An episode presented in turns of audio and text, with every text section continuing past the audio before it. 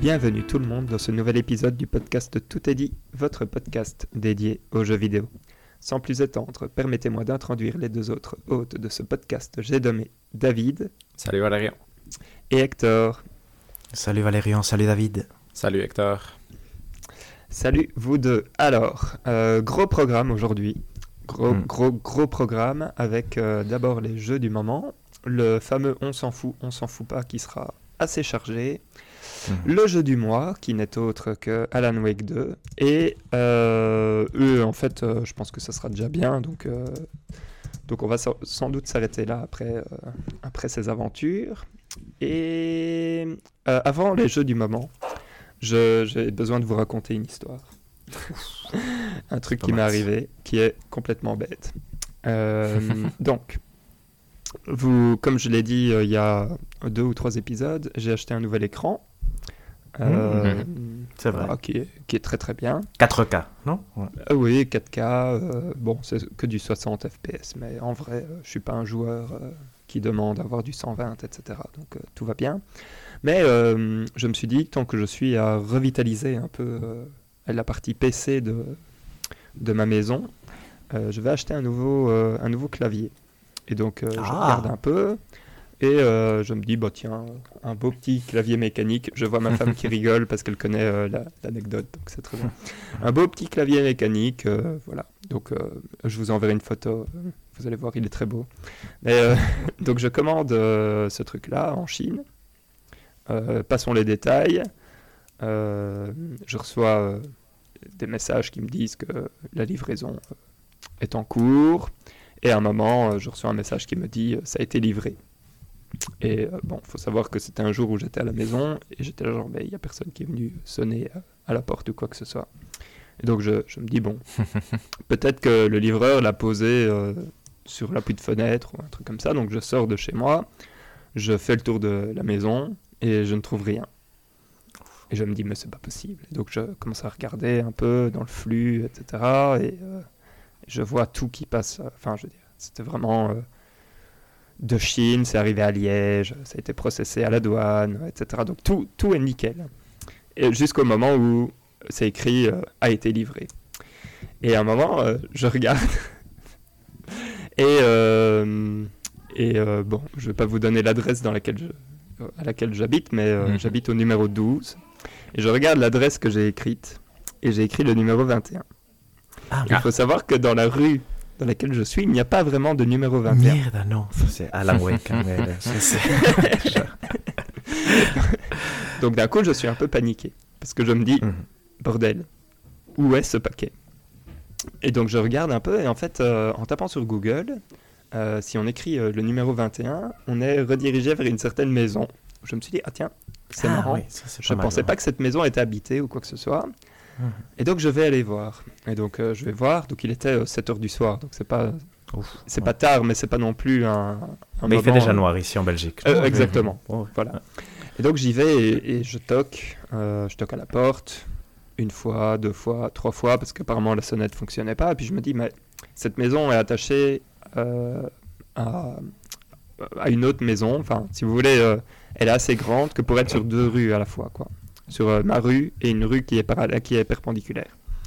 Et donc je vais euh, sur la perpendiculaire et là il y a une grande porte d'entrée. Et donc je sonne, personne répond, je toque, je toque. Et puis personne répond, quoi. Mais vraiment. Ça. Et donc j'étais en train de me dire, bordel, euh, c'est pas possible. Alors d'un coup, je me dis, mais là où j'étais euh, tantôt, euh, c'était absolument dans le noir. Alors je suis désolé, je vais, je vais dire un truc. euh, Enfin voilà. je me sens mal. Je me sens déjà mal de vous dire ce que j'ai fait. Mais donc, Oh là là. euh, bon, on est quand même dans le noir et tout. Je vais quand même regarder pour voir s'il y a une boîte aux lettres. Mhm. Et donc, euh, et donc j'ai été voir et effectivement, il y a un petit endroit où, dans un muret, il y a un gros trou. Hmm. Et je me dis, tiens, probablement que euh, si quelqu'un devait poster quelque chose, bah, il le foutrait dans ce trou-là. Et je regarde et en fait, de l'autre côté, il y avait une petite porte qu'on pouvait ouvrir avec un petit loquet. Euh, et je me dis, bon, comme comme il n'y a personne, euh, j'y vais, quoi. Et j'ouvre, et qu'est-ce que je vois dedans? Mon colis. Ah, quand même, c'est. Ouais. Donc je me suis dit, bon, Euh, Il y a quand même mon nom dessus et tout, donc j'espère qu'il y a personne qui est en train de me voir. Et donc j'ai j'ai, entre guillemets volé mon colis dans la boîte aux lettres de quelqu'un. toi. Et je suis euh, Ah là là, c'est incroyable. euh, C'est vrai que c'est pas mal, ça. Euh, mais en plus la nuit et tout, tu vois, j'étais ultra mal à l'aise. J'étais là genre purée. Ah, ça, je peux bien croire, ouais. effectivement. si quelqu'un me voit et appelle les flics ou quoi, ça va, ça va être louche. Mais donc voilà, donc ça c'était la petite an- anecdote de début d'épisode pour vous faire Ah, c'est pas mal. euh, Honnêtement, elle est vraiment chouette. ouais. et donc, Très Alan Wake aussi, d'ailleurs, comme on disait. Très Alan Wake. et donc voilà, et euh, pour, euh, pour la blague, comme j'ai beaucoup de temps, euh, je pense que je vais peut-être essayer de, de mettre à jour les composantes de mon PC avec une nouvelle carte mère et un nouveau processeur, Ah. une nouvelle euh, carte graphique, un nouveau GPU. Je vais peut-être jouer et essayer de faire ça. C'est pas mal, ça. Donc, voilà. C'est un projet euh, intéressant. un projet qui va coûter cher, mais qui, qui pourrait m'apprendre la peine. Voilà, Exact. Voilà, bon, sur ce, je pense qu'il est le temps de parler un peu euh, jeux vidéo. Et euh, moi, j'ai deux, trois trucs euh, dont, dont je vais parler aujourd'hui. Je vais commencer avec un truc qui va être assez rapide. Euh, donc, j'ai craqué. J'ai vu... Tech- En fait, ok, il y a toute une histoire derrière.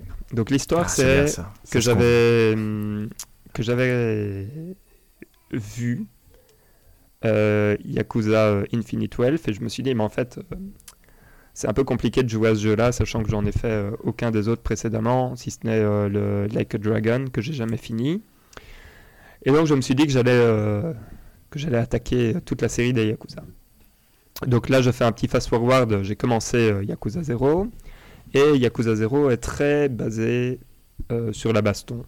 Bon, comme tous les Yakuza, hein, vous allez me dire, mais c'est très basé sur la baston, et donc ça a réveillé en moi mon, mon envie de jouer à des jeux de baston. Donc qu'est-ce que j'ai fait? Je me suis dit, bah, est-ce qu'il y a un jeu de baston qui, qui est bien, euh, qui est bien coté pour le moment et dont tout le monde euh, loue euh, les, Les qualités. Les qualités, Mhm. voilà. Euh, bah oui, il s'avère que Tekken 8 apparemment est très bien. Il y en a un. Donc qu'est-ce que j'ai fait? J'ai été sur, sur le store, j'ai pris la version Deluxe euh, avec Ah, le, quand même, le truc à 110 euros, quoi, que j'ai acheté et, euh, et j'ai joué à Tekken 8. Et donc euh, j'ai fait euh, plus ou moins les deux tiers de l'histoire. J'ai testé un peu deux trois modes, mais soyons sérieux, à un moment, je me suis mis en ligne et, Ah. et voilà. Et, et j'adore en fait. Je, me- bon, je suis nul, hein, soyons honnêtes. Je suis super nul. Tekken 8, c'est super dur. Vraiment C'est vrai? Ah, merde. extrêmement dur. Ouais, ouais. Bah, T'as joué à combien d'heures, Valérian J'ai un peu. alors, j'ai pas me joué beaucoup. Je pense que j'ai joué 6 ou 7 heures. Donc, euh, Ok, pas- ok, quand pas même. quand terrible, même. Mais- ça, ça commence à. dire, C'est le début encore. ouais, Oui, euh, c'est ça. Mais, mais enfin voilà. Mais et donc très très chouette expérience. Je suis je suis super nul, mais franchement c'est un jeu qui envoie euh, niveau présentation et tout, c'est incroyable. Euh, Ah, j'ai donc voilà, juste pour dire que je risque de revenir sur Tekken 8 euh, de temps en temps. Euh, donc très très chouette jeu. J'ai relancé du coup euh, Street Fighter 6, mais je pense que je vais en reparler quand. Enfin, je vais laisser euh, probablement quelqu'un d'autre en parler un peu plus tard et puis et puis intervenir si s'il faut. Et donc, comme je le disais, j'ai attaqué la série des Yakuza. Et donc j'ai commencé par le début, ou ce que je pense être le début, donc c'est Yakuza 0. Euh, donc j'ai commencé, que j'ai fini avec, je l'ai là. donc mon objectif n'était pas de faire euh, toutes les quêtes annexes. euh, voilà, mon but est de jouer au Yakuza, de voir quelle était l'histoire euh, pour arriver jusqu'au moment où on récupère, comment il s'appelle, Ichiban, je crois, dans, dans Like a Dragon. Mhm. Et pour pouvoir dire je les ai faits. Ouais, donc, donc je pense que pour vous, j'avais posté, je vous avais dit, dès que les combats m'emmerdent, je passe en facile et, Mhm. euh, et j'évite euh, les quêtes annexes euh, le, le plus possible. Alors donc j'ai fait ça très très bien. En tout cas les six premières heures. Les six premières heures, j'ai fait ça euh, vraiment. C'est pas euh, assez, Valérian. hein, Ça, ça, c'est- Pardon? C'est pas assez 6 heures. Hein, pour... Ah non, mais attends, attends, attendez, attendez. Donc du coup, j'ai fait 4, chapitres en 6 heures. Et donc j'étais euh, ultra fier parce que j'étais là genre, allez, c'est parti, on, on est bien. Et puis, et puis, et puis, et puis, euh, donc ce qu'il faut savoir, c'est que dans Yakuza 0, on, on switch entre deux personnages. Euh, Kaza- c'est comment? Kazama Kiryu? Kazama? And Kazama, Kazuma.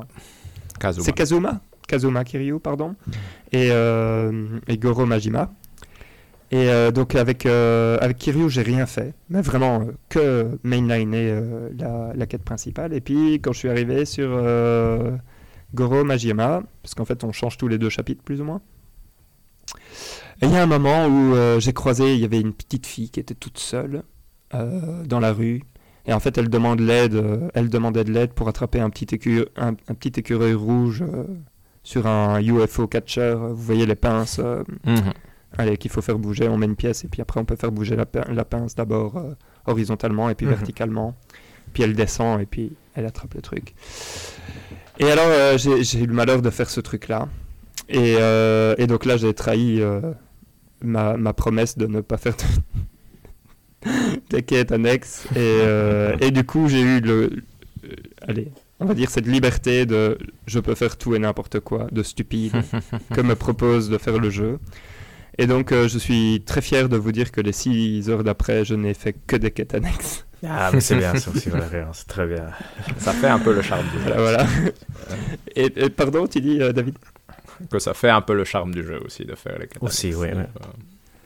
Parce qu'il y a 1, on l'avait mainliné, non, David? Et c'était moins mm. chouette que je crois que si on avait fait vraiment les quêtes annexes. Ouais, je mm. crois aussi. Ok.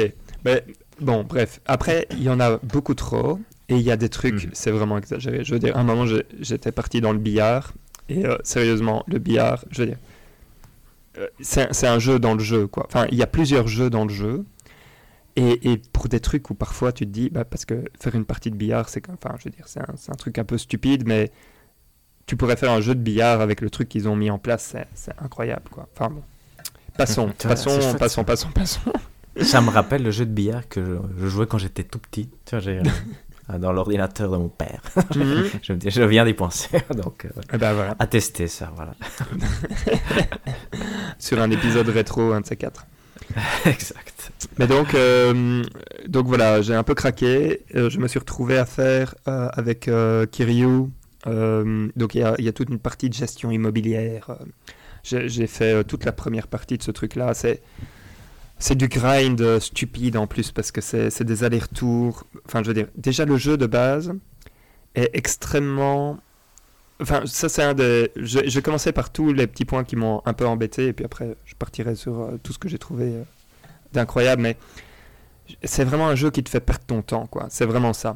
Alors bon, outre les quêtes annexes, etc., qui sont assez courtes, soyons honnêtes, il y a beaucoup de trucs où c'est des trucs. Enfin, où, donc, pardon. Donc, pour remettre en situation, dans Yakuza 0, on incarne donc euh, un personnage comme Kiryu, comme euh, Goro Majima, et on est dans, une, dans un semi-monde ouvert où on est dans une partie de ville, en fait. Et alors, le truc qui va se passer, c'est que les gens vont dire Ah, tu dois aller à, l'endroit A pour aller euh, voir telle personne. Et puis, quand tu vas voir à l'endroit A, on va te dire Mais maintenant, tu dois aller à l'endroit B pour aller rechercher tel objet. Et puis tu dois revenir à l'endroit C pour aller le donner à telle personne et tout. Alors en fait, tu passes la moitié de ton temps euh, à courir comme un mongol dans la ville, quoi, euh, globalement. Et donc c'est un, un, bon prétexte pour, euh, pour faire amener des, des, quêtes annexes et ce genre de choses, mais c'est pas. je veux dire, c'est du temps passé à, à pas grand chose. En plus, Yakuza 0, quand je l'ai lancé, je me suis dit, ouf, la vache on dirait de la PS3. Bon, il s'avère que de base, c'est de la PS3, donc, mhm, donc voilà, j'avais vu juste. Mais... Et, sérieusement, il n'est pas si laid. Euh, donc au bout du compte, euh, enfin voilà, je veux dire, on se réhabitue très bien. Donc c'est pas du tout un défaut. Hein. C'est juste que sur le coup, je me suis dit, ouf, c'est pas extrêmement beau partout, pour tout. Mais donc voilà, donc il y, y, a ce côté un peu perte de temps pour ça. Et alors, euh, en fait, au début, la baston est très rigolote, mais il y a un moment où ça devient euh, ultra, ultra répétitif, quoi, parce que c'est carré, carré, triangle, enfin, ou l'équivalent, parce que j'ai joué sur Xbox, donc euh, c'est XXY, voilà. Et donc, et donc tout ça, c'est assez criminel, dans le sens où sont, ce ne sont pas des jeux qu'on peut finir très, très rapidement.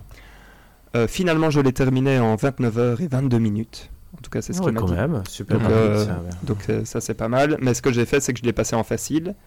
Euh, non pas à cause de la difficulté, mais juste parce qu'à un moment, je trouvais que les, les combats manquaient un peu d'intérêt dans les villes, etc. C'est ce qu'on dit quand on le passe en facile, effectivement. Hmm. Tu dis? Oui, oui, ok. Non, c'était une blague, c'était une oui, blague, je sais, je sais. blague, bien sûr, Vous, Valérie. vous pensez ce que vous voulez, il n'y a aucun problème. C'était ouais, c'était beaucoup trop dur pour moi et donc euh, je l'ai passé en facile, il n'y a aucun souci. Euh, mais alors après, euh, ouais, et donc le dernier point euh, pseudo-négatif euh, que je vais lui dire, c'est euh, quand on a les dialogues entre les personnages, etc. Souvent, ça va pas à l'essentiel, dans le sens où euh, ils, vont, vont dire quelque chose, on a compris très bien ce qui se passait, et alors ils vont en parler pendant 5 minutes. Et alors, il y a parfois, c'est un peu comme dans un personnage, j'ai presque envie de dire, où, où on a envie de dire Allez, vas-y, abrège, c'est bon, j'ai compris, passe à la suite, quoi.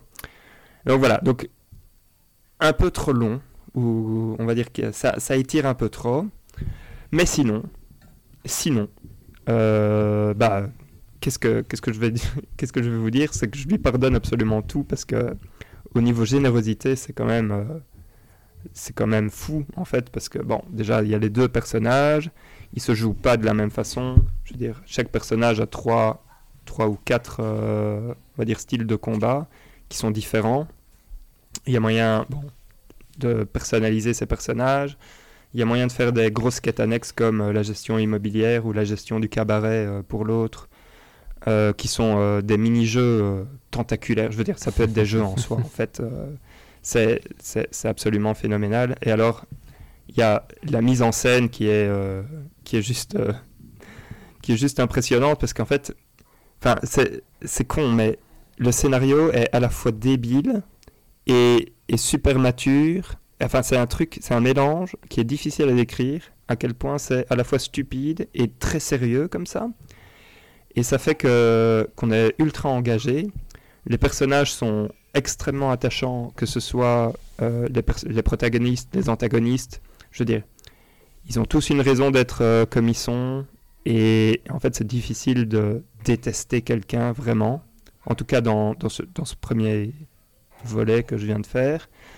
Et, euh, et ouais, donc, comme, euh, comme je le disais, d'un point de vue euh, quête annexe, il y a moyen d'y passer un temps ridicule, quoi.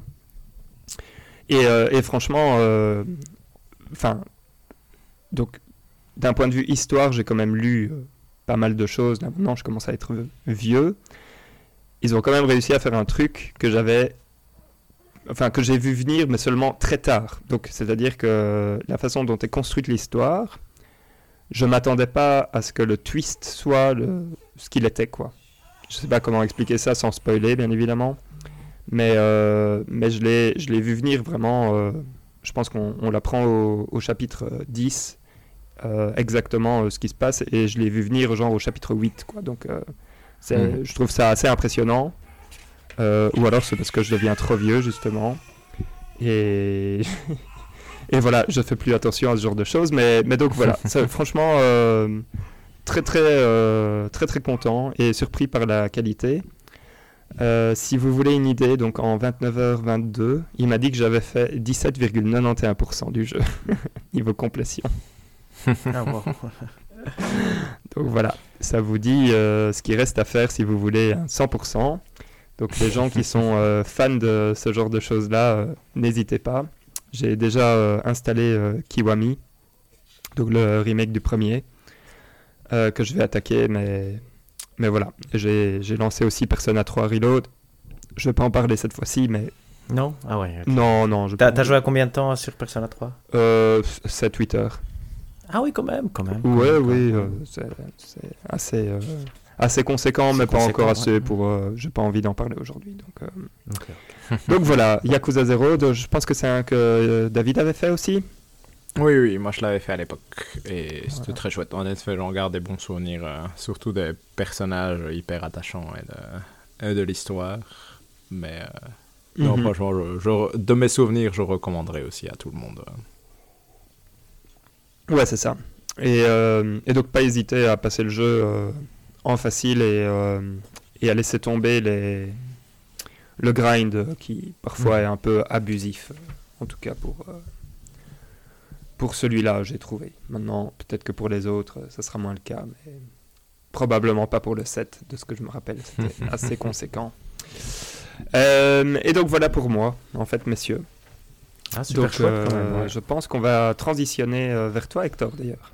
Oh, Oui, c'est vrai, c'est vrai que c'est ce qu'on avait dit. euh, ouais. Donc, euh, super, merci beaucoup Valérian. Moi, j'ai, bah, moi, je continue à jouer à Zelda Tears of the Kingdom. Je pense que le, le seul truc marquant, bon, j'ai, récupéré l'épée légende et je sais pas si vous vous souvenez, Nice. j'avais dit à Valérian, euh, ah, c'était une chouette mission. Et en fait, dans le Mhm. guide, il te propose, il y a deux façons d'avoir l'épée légende, une difficile et une facile. Je ne sais pas laquelle tu as eu Valérian, mais j'imagine que tu as eu la facile. C'est après avoir eu les 12 larmes du dragon. Oui. Tu peux avoir l'épée légende. Et en fait, il y a une super dure qui a l'air chouette aussi, mais qui est tout à fait différente. Et donc, je pensais que tu avais fait ça. Parce que... Mais c'est vraiment un truc... euh, je sais pas pourquoi et la- le guide propose celle-là au lieu de la, la classique qui est vraiment très facile. Donc, d'avoir les 12 larmes, avoir la l'é- l'épée légende d'une certaine façon qui est plus ou moins évidente, non? Et donc... euh, Tu te jettes dans l'air et tu vas. voilà, exact. voilà, et, voilà. Et tu Et vas à l'endroit- et tu vas à rigolo parce que moi j'étais perturbé parce qu'il disait ben, si, si la mission était si complexe, pourquoi est-ce que ça semble si facile maintenant? Heureusement que mon fils m'a guidé dans le bon chemin, il m'a dit Papa, va dans la tour, saute et va sur euh, là où il faut aller. Ah, ok, dit bon, on va tester quand même. Et ça a fonctionné donc c'était rigolo. Ça, c'était. euh, je sais pas si je l'ai dit, mais ce qui est marquant, donc, c'est les 105 heures. Je pense que c'est un des premiers jeux où je n'ai pas de 100 heures de ma vie. hein. Sauf les jeux de foot et tout ça. Mais donc, ça, c'est quand même euh, non trivial. Après, c'est bon. Ivan met 4 heures pour mettre un, ventilateur sur une planche. Donc, ça, ça aussi euh, son, son effet là-dessus. J'ai testé parce que j'étais très intéressé par le jeu. Donc, ça, c'est actualité. La démo de Mario versus Donkey Kong. La démo est vraiment très très courte et ça ne permet pas à mon goût de se donner une idée sur le jeu. Si je Hmm. devais donner mon, mon niveau ici, je serais plus déçu que, que motivé. Donc, euh, à voir ce qu'ils disent lors des reviews. Ce qui, ce qu'on voyait dans la démo n'était pas vraiment très convaincant. C'était vraiment pas très intéressant à jouer. Donc, c'est un jeu de puzzle, Mhm. mais euh, où tu dois aller essentiellement. Euh, Mario et avec Mario, tu dois essayer d'aller chercher la clé et la mettre sur la porte. Et tu dois appuyer sur des boutons pour que des, des murs se débloquent ou se bloquent. Et tu dois le faire dans un certain ordre pour que tu puisses passer tout, tout le chemin.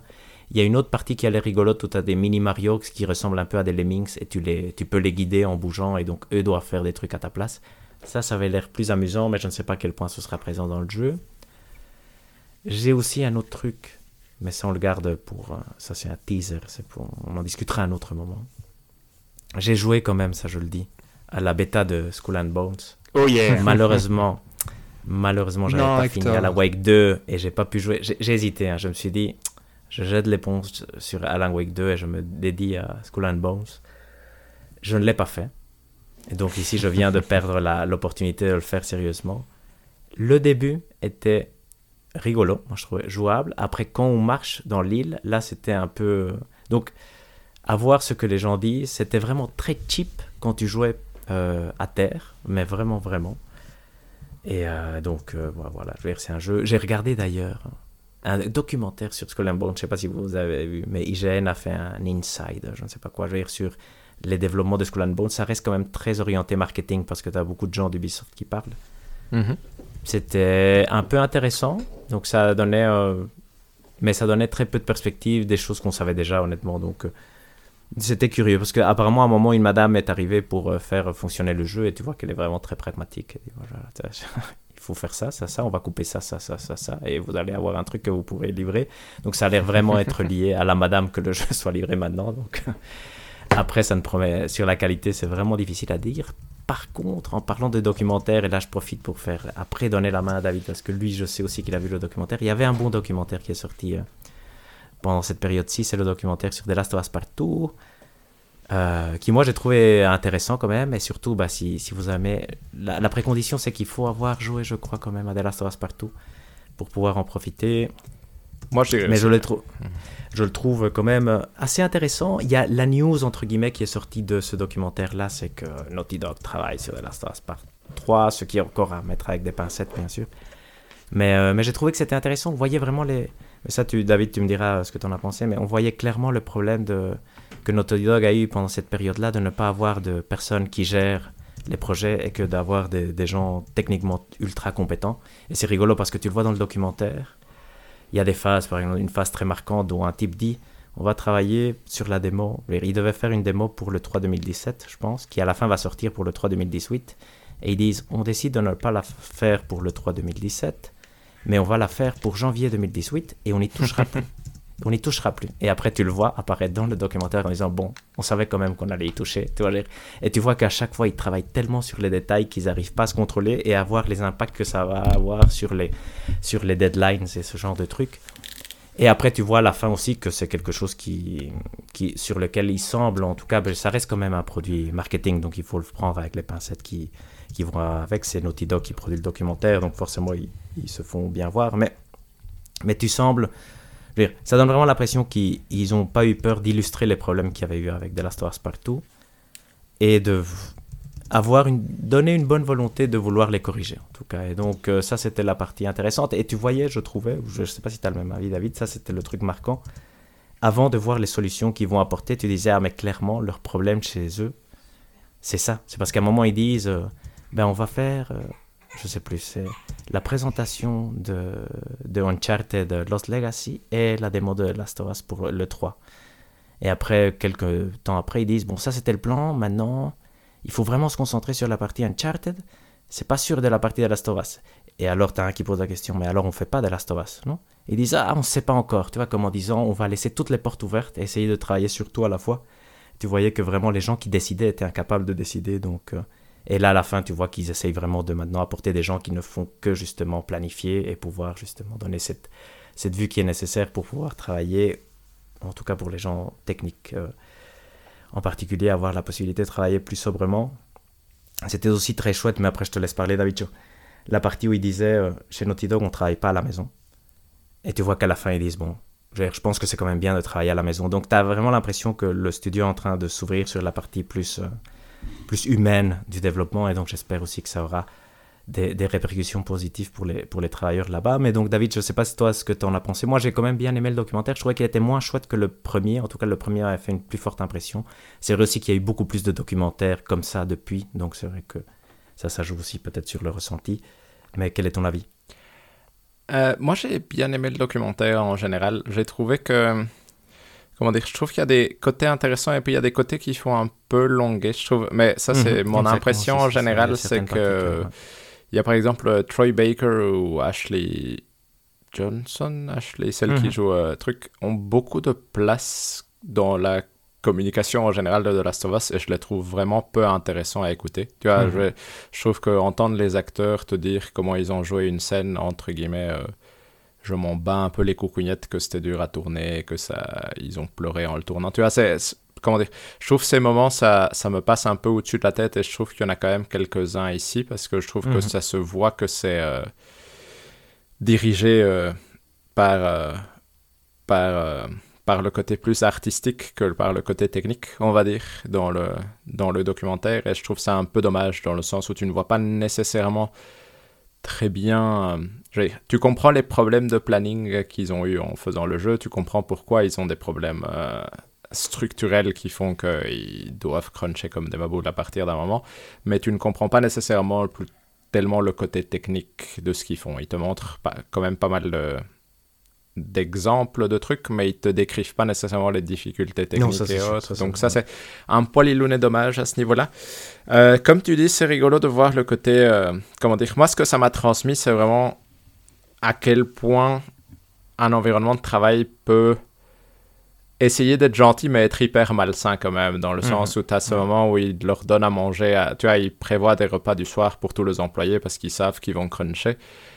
Et euh, à la fin de la, de, du truc, tu vois qu'ils se disent, bon, peut-être qu'on ne devrait pas faire ça parce que ça, si on fait ça, bah, les gens restent au bureau et sont là toute la journée et ils travaillent. Et donc, pour les prochaines fois, on va essayer de ne pas faire ça pour que les gens doivent à un moment partir du bureau et peut-être rentrer chez eux et que le crunch. Tu vois, c'est rigolo. Je trouve que c'est.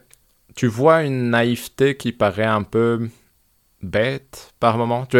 J'ai l'impression mhm. de, voir vraiment ce côté de. C'est des artistes qui essayent de gérer des projets. Euh, sans avoir aucune vraie notion de comment le faire. Et du coup, ça donne un management qui part, comme tu dis, Hector, où ils sont là, bah, on va essayer de faire ces trois trucs en même temps. Et puis ils sont là, bon, on va essayer d'en faire un, mais peut-être qu'on fera quand même les autres. Et ça, ça paraît euh, tu vois vraiment une, une naïveté qui peut qui, qui doit être hyper fatigante quoi pour euh, pour à, un certain niveau en tout cas si t'es pas ça donnait vraiment cette impression de si t'es dans la passion totale ça peut être chouette mais si si tu n'y es pas tu vois si tu ne travailles pas pour Naughty Dog en mode c'est mon rêve de ma vie et, mhm. je suis là, pour ça ça, doit être hein. horriblement dur et fatigant mais du coup, euh, du coup, non, c'était intéressant à regarder. Euh, mais comme toi, j'ai un peu eu l'impression que c'était moins chouette que le premier. Mais après, ça mhm. fait le premier documentaire, je l'ai vu il y a longtemps. Du coup, j'ai pas de souvenirs clairs et précis.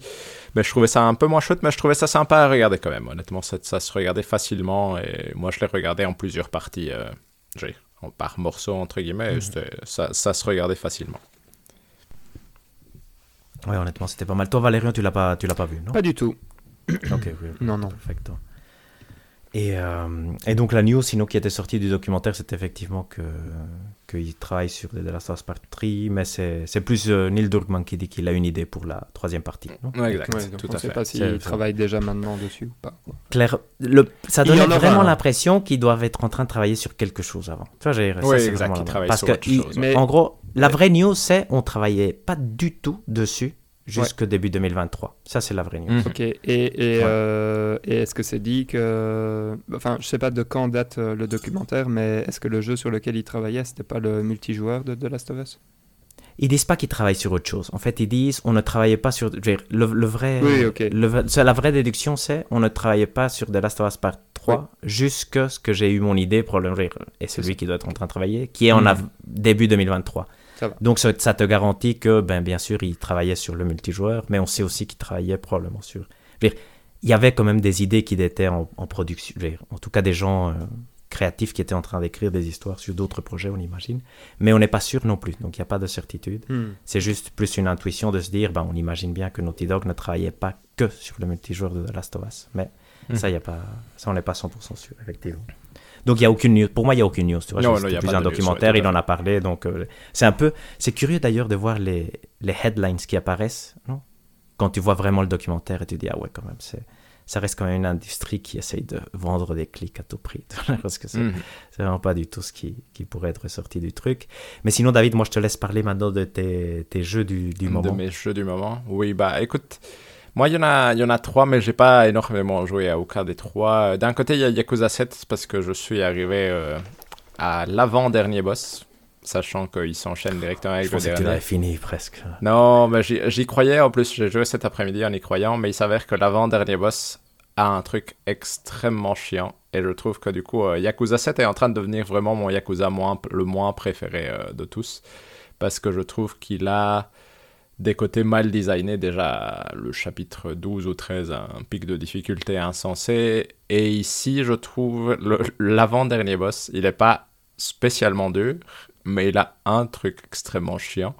C'est qu'il a un coup qui tue, euh, qui one-shot un personnage de ton équipe. Mais il faut savoir. La base, dans les vieux Final Fantasy, il y a toujours ça. Oui, oui, mais il y a une raison pour laquelle on a arrêté de faire ça à partir d'un moment donné dans, le monde. Mais du coup, euh, du coup bah, le problème, c'est que dans Yakuza 7, tu, si Ichiban meurt, c'est game over. Et du coup, euh, vous voyez la combinaison de trucs hyper chiants qui se passent, c'est que bah il peut lui rester euh, un mini poil de vie s'il fait, s'il décide de faire ça sur Ichiban, bah bah voilà. Et comme c'est un RPG maintenant Yakuza, bah le combat prend quand même 15-20 minutes à, à se faire. Du coup, j'ai essayé deux fois, j'ai abandonné après ça. Donc, à voir. Mais voilà, je trouve ça hyper frustrant comme, comme bazar. Mais a priori, je pense que je vais essayer de le finir parce que je suis vraiment à, à, à ça de le. Je, je sais que si je le bats lui, j'ai le boss de fin après. Du coup, a priori, on y est. Mais. Euh, mais il faudra que je passe à nouveau un point de frustration comme ça a déjà été le cas avant dans le jeu. Du coup, euh, personnellement, à ce niveau-là, je pense que ces deux points de difficulté me gâchent un peu vraiment la fin du jeu, alors que narrativement, a priori, euh, il y a des chouettes choses qui se passent, etc. Mais j'ai l'impression que c'est trop de grind pour son propre bien, entre guillemets. Du coup, euh, je, je, je, je, je, pense que je ne vais pas en garder un bon souvenir, même si je vais quand même essayer de le finir, parce qu'on est trop près de la fin pour ne pas le finir.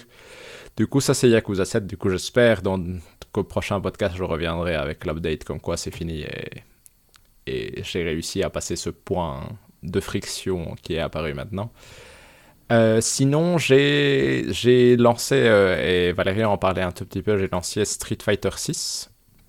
Oui, et, euh, et du coup, voilà, j'ai commencé, parce que moi je suis comme ça, je n'ai pas lancé du tout le mode histoire, le mode World Tool, j'ai fait quoi? J'ai lancé, lancé le mode entraînement avec Camille, en mode, j'ai décidé que c'était elle mon perso principal, et du coup, je trouve que c'est, je trouve que Street Fighter 6 c'est vraiment chouettement fait pour t'introduire un personnage, dans le sens où tu as pas mal de tutos et tu as pas mal de tutos de combo aussi. Et du coup, euh, tu peux avoir euh, assez vite une idée de. Une idée, parce que forcément c'est une vague idée, parce qu'une fois que tu vas en ligne, tu vas quand même te faire taper par tout le monde, mais tu as une vague idée de comment gérer un personnage ou quels sont les combos que tu dois essayer de faire. Et du coup, je trouve ça, je trouve ça chouette parce que je trouve que c'est assez euh, engageant comme façon de, de t'entraîner dedans. Et du coup, j'ai fait des entraînements avec elle, j'ai un peu joué en ligne avec elle, j'ai gagné genre deux combats sur 10, mais franchement, c'est amusant de retrouver ce côté que qu'amène le jeu de combat qui est euh, à partir du moment où tu sais sortir les coups, c'est plus simplement une question de sortir les coups, c'est aussi une question de lire l'adversaire et de le piéger pour que bah, il bloque pas ton coup et tu puisses lui, lui en enchaîner quatre au lieu de lui en faire un seul, entre guillemets. Euh, je peux rebondir Oui, vas-y, euh, vas-y. Ouais, donc euh, je trouve que, parce que j'ai joué à Tekken 8 et à, Street Fighter 6 un peu en parallèle, c'est rigolo parce que c'est deux jeux qui sont pas du tout... Enfin, donc je sais, sais pas si tu as joué avec les anciens contrôles, le classique, David Oui, moi je joue en classique. Moi je joue en classique. Ah ouais, ok. Donc moi j'ai essayé le moderne et je trouve que c'est vraiment bien foutu. Euh, et, donc je continue en moderne pour l'instant. Euh, personnellement, je joue Ryu, mais enfin, voilà, c'est juste euh, parce que c'est la base des, des, mhm. allez, des personnages comme ça. Mais je trouve qu'il est beaucoup plus facile du fait qu'il n'y ait pas la trois dimensions à devoir gérer. Et, et en plus, à, à, Tekken, il y a des trucs où. Enfin c'est vraiment ça, c'est ce côté euh, où, par exemple, si tu fais, je sais pas, euh, avant-bas, euh, puis pied, c'est un truc spécial. Dans, dans, Street Fighter, à moins que ce soit un coup spécial de ton personnage, c'est jamais un truc particulier. Enfin, je trouve que pour aller chercher les combos dans, dans Street Fighter, c'est beaucoup plus simple que dans Tekken. Mais Tekken a ce côté où si tu bourrines comme un, comme un trou de balle sur, sur tes touches, t'as l'air de faire des trucs plus impressionnants. enfin, euh, c'est assez rigolo. C'est deux, c'est vraiment deux jeux de combat qui, qui sont qui sont tous les deux euh, super bien, mais qui qui donnent pas du tout le même feeling euh, en fait. voilà. C'est rigolo ça, c'est rigolo. Mais ça, ça, donne envie Tekken 8 en soi, mais un jeu de combat à la fois, c'est déjà très bien pour moi, pour être là. Je comprends. Mais du coup, voilà, donc euh, Street Fighter 6, c'est un peu le début du voyage, j'ai envie de dire. Je pense que j'ai joué 4 heures, donc on est vraiment dans la, dans la découverte et dans le, dans le, dans le travail d'un personnage. Et sinon, j'ai lancé euh, Darkest Dungeon 2, qui est du ah, coup euh, la suite de Darkest Dungeon 1, qui change du coup le, on va dire, le, la façon de se jouer du premier pour être un roguelite cette fois-ci. Donc, cette fois-ci, tu pars vraiment dans une aventure bien définie et bah, si tu crèves, tu reviens au début, mais tu as quand même gagné des, des choses qui te permettent d'améliorer tes personnages ou de débloquer des objets qui, qui t'aident, etc. Donc je trouve que le jeu est, est vraiment chouette. Je trouve que visuellement, il est, euh, il est super beau. Et euh, donc... Euh, non, franchement, je... tu, le, joues sur quoi, David? Sur PC. Sur PC. Sur PC, ok, ouais. Mais du coup, euh, j'ai commencé. Euh, j'ai fait 2-3 runs du premier. Parce qu'il y a 5 chapitres, je pense. J'ai fait 2-3 runs du premier. J'ai pas réussi à aller au bout. Mais je trouve que c'est vraiment. Ça garde tout le charme du premier. Et pour l'instant, je trouve que le fait que ce soit un rogue euh, light fait que c'est peut-être plus clair que dans le premier ce que tu peux débloquer, ce que tu peux améliorer, etc. J'ai pas encore débloqué beaucoup de personnages. Et du coup, euh, du coup, non, franchement, pour l'instant, je trouve ça très très chouette. Donc, euh, je m'amuse vraiment bien dedans. Je retrouve un peu toutes les sensations du premier, donc je vais essayer de continuer un peu dedans. Et ça reste très centré sur la psychologie du personnage, David Oui? Oui, oui, oui. T'as toujours, ce côté. Euh, oui, oui.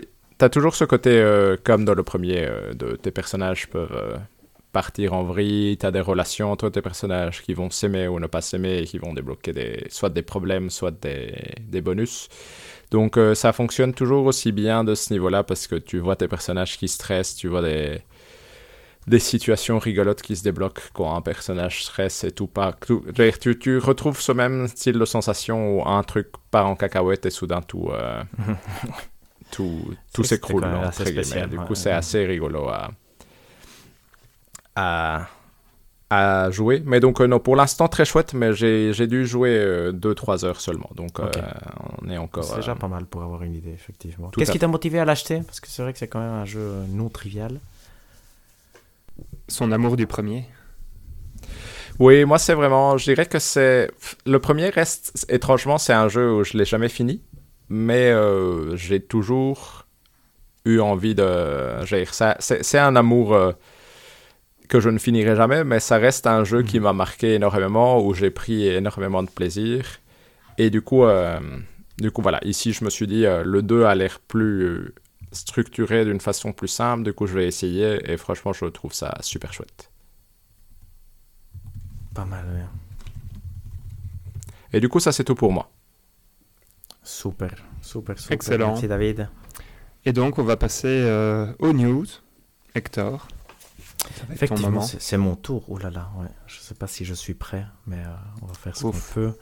Tu me dis, hein, Valérie, moi j'attends ton go et je suis parti. Mais euh, je pense qu'on va pouvoir y aller. Peut-être qu'on peut euh, rappeler vite fait, c'est quoi le on s'en fout, on s'en fout pas Hector Effectivement, c'est notre section d'actualité du moment, je vais l'appeler parce qu'effectivement c'est entre les deux fois où on se voit, c'est-à-dire la dernière et celle-ci, on choisit quelques news entre nous et on décide d'en discuter. Et ce que je fais moi, je les réunis je fais des gros points et je vous dis le titre de la news et vous avez le droit de choisir si vous en foutez ou si vous vous en foutez pas. Techniquement, si l'un de nous s'en fout, on s'en fout tous. Donc là, je vais commencer. On a trois gros points. Je pense qu'il y a un candidat à s'en foutre euh, qui, viendra à la fin, mais il y en a deux qui sont quand même euh, des, beaux sujets, disons. Mhm. Le premier, donc, c'est, je l'ai appelé State of Place.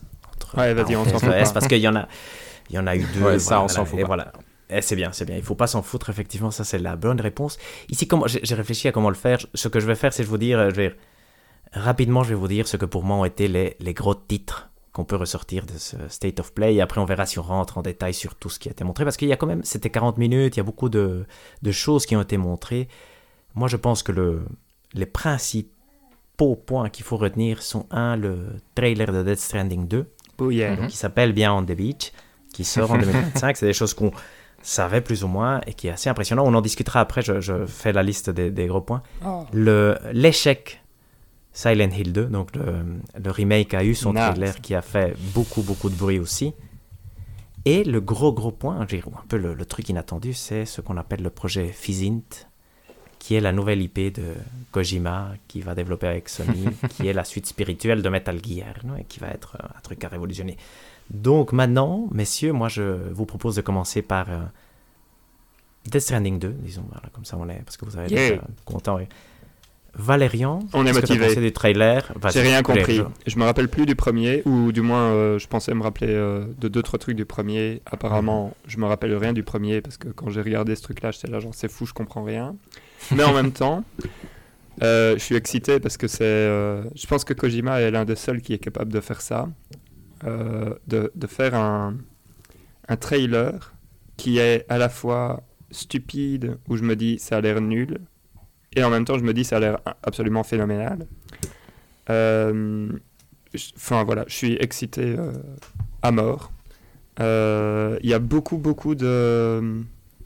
Comment de cinématiques dans ce trailer, euh, ce qui n'est pas les parties qui m'ont le plus plu, même si, euh, bon, bah voilà, il y a des, idées visuelles qui sont, qui sont très, très marrantes, comme la petite poupée qui, enfin voilà, qui n'a pas le même nombre d'images par seconde que, que, le reste et donc qui, qui, a, qui, a, ce côté un peu perturbant pour le cerveau, ou, ou les mains je sais pas comment on appelle ça, les mains écharpes sur. Enfin voilà, il y a, y, a, y a, des trucs qui, qui fonctionnent bien comme ça, mais mais je trouve que c'est pas dans voilà, ça m'a pas excité d'un point de vue, euh, waouh, il va y avoir plein de cinématiques, ça va être, ça va être ultra bien. Mhm. Euh, mais par contre, quand j'ai revu euh, le gameplay, j'étais là genre, ah ouais, c'est vrai que c'était ce jeu méditatif où, où il fallait juste avancer, enfin dans des, dans des situations un peu compliquées, construire des trucs pour faciliter le, comment dire, le parcours. Et donc, donc ouais, non, franchement très très bien. Euh, probablement trop long. 11, euh, je sais plus, 11 ou 12 minutes, c'était beaucoup trop mhm, long pour euh, la place qu'il a pris. Mais, mais effectivement, c'était incroyable. David? Moi, c'est un peu pareil que Valérie. Moi, je dirais que ce qui m'a excité, c'est en termes de gameplay, c'est le fait que le jeu s'ouvre clairement à des environnements différents. Parce que c'est peut-être une des limitations du premier, c'est que les environnements étaient tous très semblables. Je veux dire, c'est ce côté euh, islandais euh, qui était euh, un peu partout dans le jeu, définissait un peu l'environnement général du jeu. Ici, il y avait quand même énormément d'environnements différents dans ce qu'on a vu, et même le, du peu que je comprenais de ce que l'histoire avait l'air de raconter, ça voulait dire qu'on allait devoir se connecter au reste du monde, et du coup, au moins au Mexique en tout cas. Et du coup, mhm. ça, ça me donnait euh, fort envie dans le sens où, par exemple, le moment où il y a le, le désert, ça me faisait vraiment penser à Uncharted 3 et euh, je trouve que ça, ça donne des décors super beaux et ça peut amener des, des trucs de gameplay assez sympas. Euh, en termes d'histoire, ça franchement, ça me passe un peu au-dessus de la tête, mais c'est aussi... comment dire C'est particulier avec Kojima pour Death Stranding parce que je trouve qu'il en met... Il en fait beaucoup trop et certains trucs fonctionnent bien et d'autres fonctionnent vraiment pas bien. Et du coup, pareil, c'est pareil dans ce trailer. Je trouve qu'il y a des moments qui fonctionnent bien. Mais après, quand le personnage euh, joué par Troy Baker qui joue de la guitare pour combattre apparaît, par exemple, mon cerveau a fait ça pour moi. C'est trop bien. Et du coup, euh, et du coup voilà. Du coup, euh, c'est le genre de choses où j'avais déjà ça dans le premier en termes d'histoire, et je pense que je l'aurai dans le deuxième, parce que je pense qu'il n'a pas l'air de changer son fusil d'épaule. Mais en termes de gameplay, je trouvais que l'ouverture à des environnements plus euh, variés, même niveau juste look, ça donnait envie en tout cas. Mais, mais là où Kojima est fort, c'est que tout, absolument tout, aura une justification. Oui, oui, oui. Tout à fait, tout à fait, tout à fait. Par contre, pas toujours convaincante comme justification. Non, ça, non mais tout aura une justification. Par exemple, euh, le fait que la marionnette euh, soit animée de cette façon-là, je suis sûr que ça sera expliqué dans le jeu. Quoi. Tout à fait. Ah, mais ce sera, ça, peut, ça peut être des explications à, oui, oui, à se gifler la. Qu'on préférerait ne pas avoir. Voilà, que, l'intelligence aurait dû taire, effectivement. Donc... Euh. ça, j'ai jamais dit que ça allait être convaincant. Et du coup, euh, oui, en, en, soi, c'est confirmé pour 2025. Du coup, euh, ça donne envie en tout cas. Toi, ça t'a donné envie, Hector? Oui, c'est vrai. honnêtement, si, je trouvais ça magnifique. Je trouve que. Et j'ai pas beaucoup joué à Death Stranding 1, c'est un jeu que je voudrais quand même vraiment faire. Mais c'est, je, je, trouve que chez Kojima, tu vois qu'il y a quand même. Euh, en tout cas, au niveau. Parce que c'est quand même un cinéaste, entre guillemets, ou quelqu'un qui a consommé beaucoup de cinéma. C'est quelque chose qui se retrouve dans ces trailers. C'est vraiment des trailers très très marquant quand même. Et comme disait Valérian, c'est des trucs où tu te dis ça n'a aucun sens. Je veux dire, si tu devais expliquer ce trailer, trailer oralement, c'est ça, pourrait sonner très ridicule et pourtant ça marche, tu vois. Donc, euh, mhm. donc non, ça m'a vraiment excité parce que c'est vrai qu'on n'en a pas tellement finalement de jeux comme ça, si ambitieux, si. Euh, et en plus, bah, c'est Kojima, donc c'est quand même le, une, des, une, des, têtes importantes du, du, jeu vidéo, effectivement. Donc, moi, mm. je suis. Je, c'est un jeu qui me donne envie. C'est un jeu qui m'a vraiment, vraiment donné envie. Donc, ça, c'est. Je m'y attendais pas. Et pourtant, euh, ça donne. Ça peut être vraiment. En plus, je sais pas, la musique, l'ambiance. Je veux dire, le ton du jeu semble être un tout petit peu différent que le premier, aller vers quelque chose, mm. vers. Je sais pas. Je sais, je sais pas. Tu vois, il y avait. Il y avait quelques idées euh, qui semblaient intéressantes. Aller vers le, le primordial de l'être humain. Tu vois, dire, ça, ça apparaît quand même. Dire, à voir qu'est-ce qu'il peut faire avec. Ça peut être des sujets rigolos, effectivement. Donc, euh, donc ça, c'est intéressant. Euh, je reprends donc la main et je passe. Je continue avec Kojima parce que je pense que c'est la, bonne transition à faire. Sony avait décidé de finir son State of Play avec ce qui avant aurait été une, une annonce incroyable, ce qui reste quand même, je pense, l'annonce la plus importante du, du truc, c'est que Kojima serait en train de, c'est comme ça que je l'ai compris, mais corrigez-moi parce que vous êtes plus malin que moi, sur la suite spirituelle de Metal Gear Solid, avec Sony sur un projet qui, quand même, serait vraiment très lié avec le, le fait que c'est un film aussi. Je veux dire, c'est, en tout cas, ça semblait être important. La scène finale, c'est quand même la Madame de Columbia Pictures avec le nom Fizine bas. Donc euh, c'est très, très particulier. On n'a aucune image, on n'a aucune date. Mhm. Kojima dit que ça va être quand même pour fêter les 40 ans de sa carrière d'ici deux ans, non? Je veux dire, euh, la, Il dit des culmination, c'était la traduction en anglais, je ne sais pas quel est le bon. La cime de mon. Ou la, c'est aussi la cime et la fin, tu vois. Dire, donc euh, je ne sais mhm. pas s'il voulait vraiment dire fin ou tout simplement dire le point le plus haut. Ça, je ne sais pas si la traduction voulait impliquer l'un ou l'autre, ou les deux. Et donc, c'était intéressant, c'était curieux. Est-ce que vous, qu'est-ce que vous en avez pensé? On n'en a pas beaucoup de matériel, hein, mais qu'est-ce que vous en avez pensé? Euh, Disons David pour commencer cette fois-ci. Euh, non, c'est rigolo parce qu'en soi, ça me fait. Euh, c'est, je trouve ça intéressant de se dire qu'il a déjà 40 ans de carrière. Et ça, c'est incroyable. C'est hein, rigolo que, de, entre guillemets, il revienne un peu à, à ce qui a fait son succès pour ses 40 ans de carrière pour peut-être essayer de faire son, son jeu d'action euh, exactement comme il le veut. Tu, entre guillemets, peut-être qu'il a envie de mettre de côté toutes ces frustrations qu'il a peut-être eues avec Metal Gear Solid 5 qu'il a pas vraiment pu finir, entre guillemets. Du coup, euh, c'est, ça donne envie en tout cas, parce que les Metal Gear, ça reste les meilleurs jeux de ce style-là qui existent. Du coup, on va regarder ça avec beaucoup d'envie. Valérian?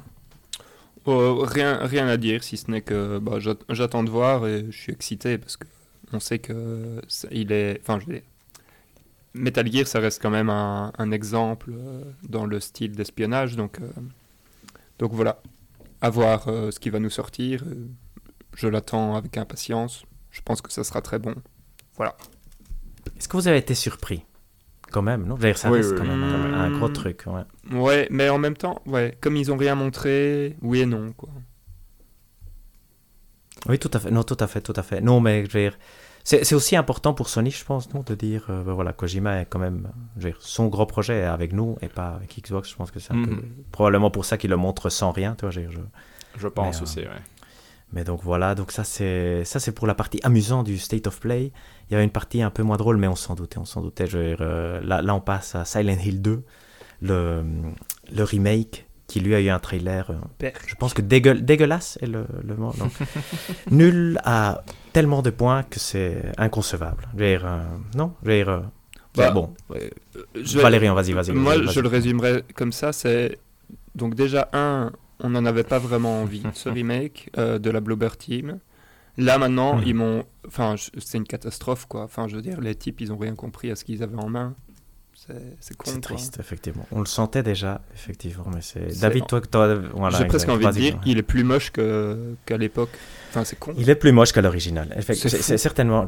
C'est c'est ça qui est terrible, mais David, vas-y, euh, parce que c'est vrai que sinon. Ah non, non, non, mais je suis 100% d'accord avec vous. En soi, ça a l'air d'être un jeu qui a fait les, tous les changements là où tu n'avais pas spécialement envie de, de les faire, ou en tout cas, c'est, dans le meilleur des cas, c'est un trailer qui montre des choses dont tu devrais t'en foutre dans le jeu. C'est-à-dire que hmm. le, le, le, trailer se focus énormément sur les combats.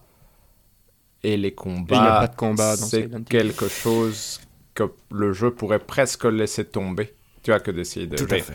C'est vraiment pas quelque chose qui définit le jeu de base. Et ici, ça a l'air d'avoir été euh, transformé plus à vers ce qu'un Resident Evil ferait, entre guillemets. Et euh, bah, c'est compliqué. Je trouve que comme trailer, en tout cas, mon espoir est que le trailer est juste excessivement mal calibré pour essayer d'attirer plus de gens. Mais ça, c'est vraiment le meilleur cas. Et je pense qu'au fond de moi-même, j'y crois pas vraiment, pour être honnête.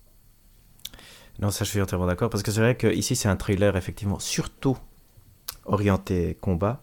et le combat de Silent Hill 2 était, euh, était mauvais, mais c'était pas un défaut. Tu vois, justement, c'était presque une qualité parce que tu pouvais tellement peu combattre que tu, justement, courais partout. Et c'était ce qui donnait beaucoup de charme au jeu. Et donc ça, c'est vrai que c'est dommage. Plus, voilà, visuellement, il est... Bah, quand tu fais une copie, tu vois, dire, de, de quelque chose, et point même si elle se ressemble, elle, ne mhm. elle capte pas l'esprit. Rien. Mhm. Mais c'est ça, d'un point de vue ambiance, je trouve qu'il n'y a, y a rien qui fonctionne. Bon, un, l'action, mais en plus, même quand, quand il monte les passages un peu plus. Euh, je veux dire... Rien ne fonctionne, non. mais même le personnage, même quand tu vois le personnage principal, tu dis, euh, c'est, c'est pas le même personnage principal. Je veux dire, c'est vrai qu'on a embelli le jeu, on a aussi fait le défaut. Je veux dire, quand Resident Evil 2 était sorti, le remake, on s'était dit c'est peut-être une bonne idée de faire Silent Hill 2 remake. Mais maintenant, on comprend que c'était pas tellement une bonne idée parce que c'est vrai que Resident Evil 2 n'est qu'un jeu entre guillemets. Tu vois, j'ai Silent Hill 2, sa puissance, le jeu était amusant, mais c'était aussi euh, dans l'ambiance, comme tu disais. Hein. Et euh, Resident Evil, voilà, c'est un vrai jeu. Ce que je voulais dire, c'est un, truc d'amusant. Voilà, c'est un truc amusant. Et donc, si tu le refais, bah, tu dois rien. Ton histoire peut être nulle. Je tant qu'il est plus amusant à jouer, ça va aller.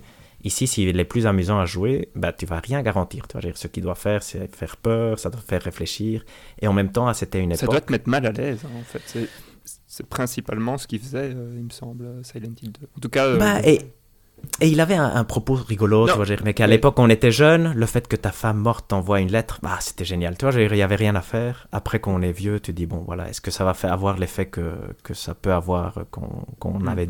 On avait quoi, 15 ans qu'on avait joué à l'époque? Donc, il y a plein de choses qui font que, que ce remake a, des très bonnes chances de mal se passer quand même. donc, mm. euh, donc ça c'est triste, c'est vraiment vraiment triste.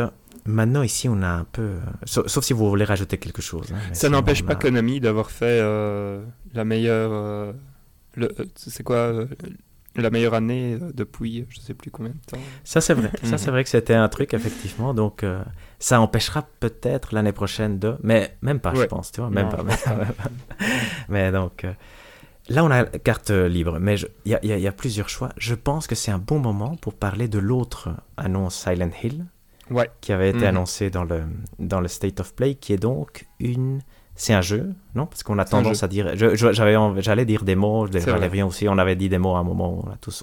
Mais c'est un jeu court, gratuit, euh, disponible le jour du State of Play, c'est-à-dire le 31 janvier 2024. Et on a tous joué, non? Pas beaucoup. Euh, moi, pas. moi j'ai regardé, fini. Moi, j'ai regardé un le jeu en entier. Moi, j'ai regardé un stream du jeu. Moi, pas fini, mais presque, presque fini. Donc, euh, donc voilà, Valérian, Vas-y, donne-nous ton avis parce que toi, tu as le meilleur avis parce que tu l'as fini. Donc... Ah, euh, ouais. J'ai le meilleur avis, c'est difficile.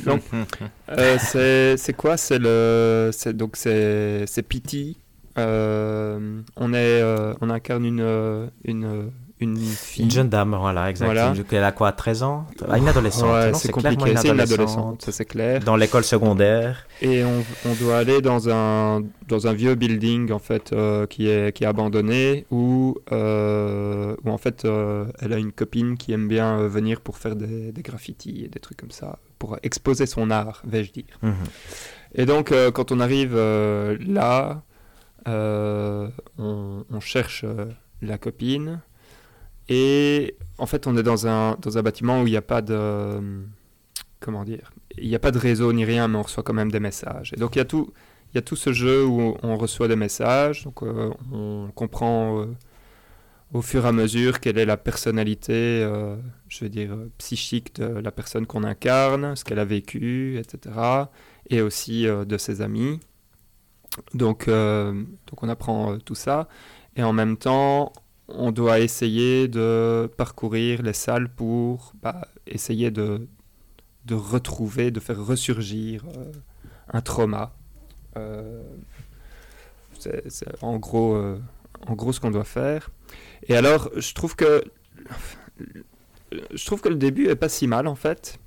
en tout cas, d'un point de vue rythme, etc. Mm-hmm. J'étais assez bien pris dedans.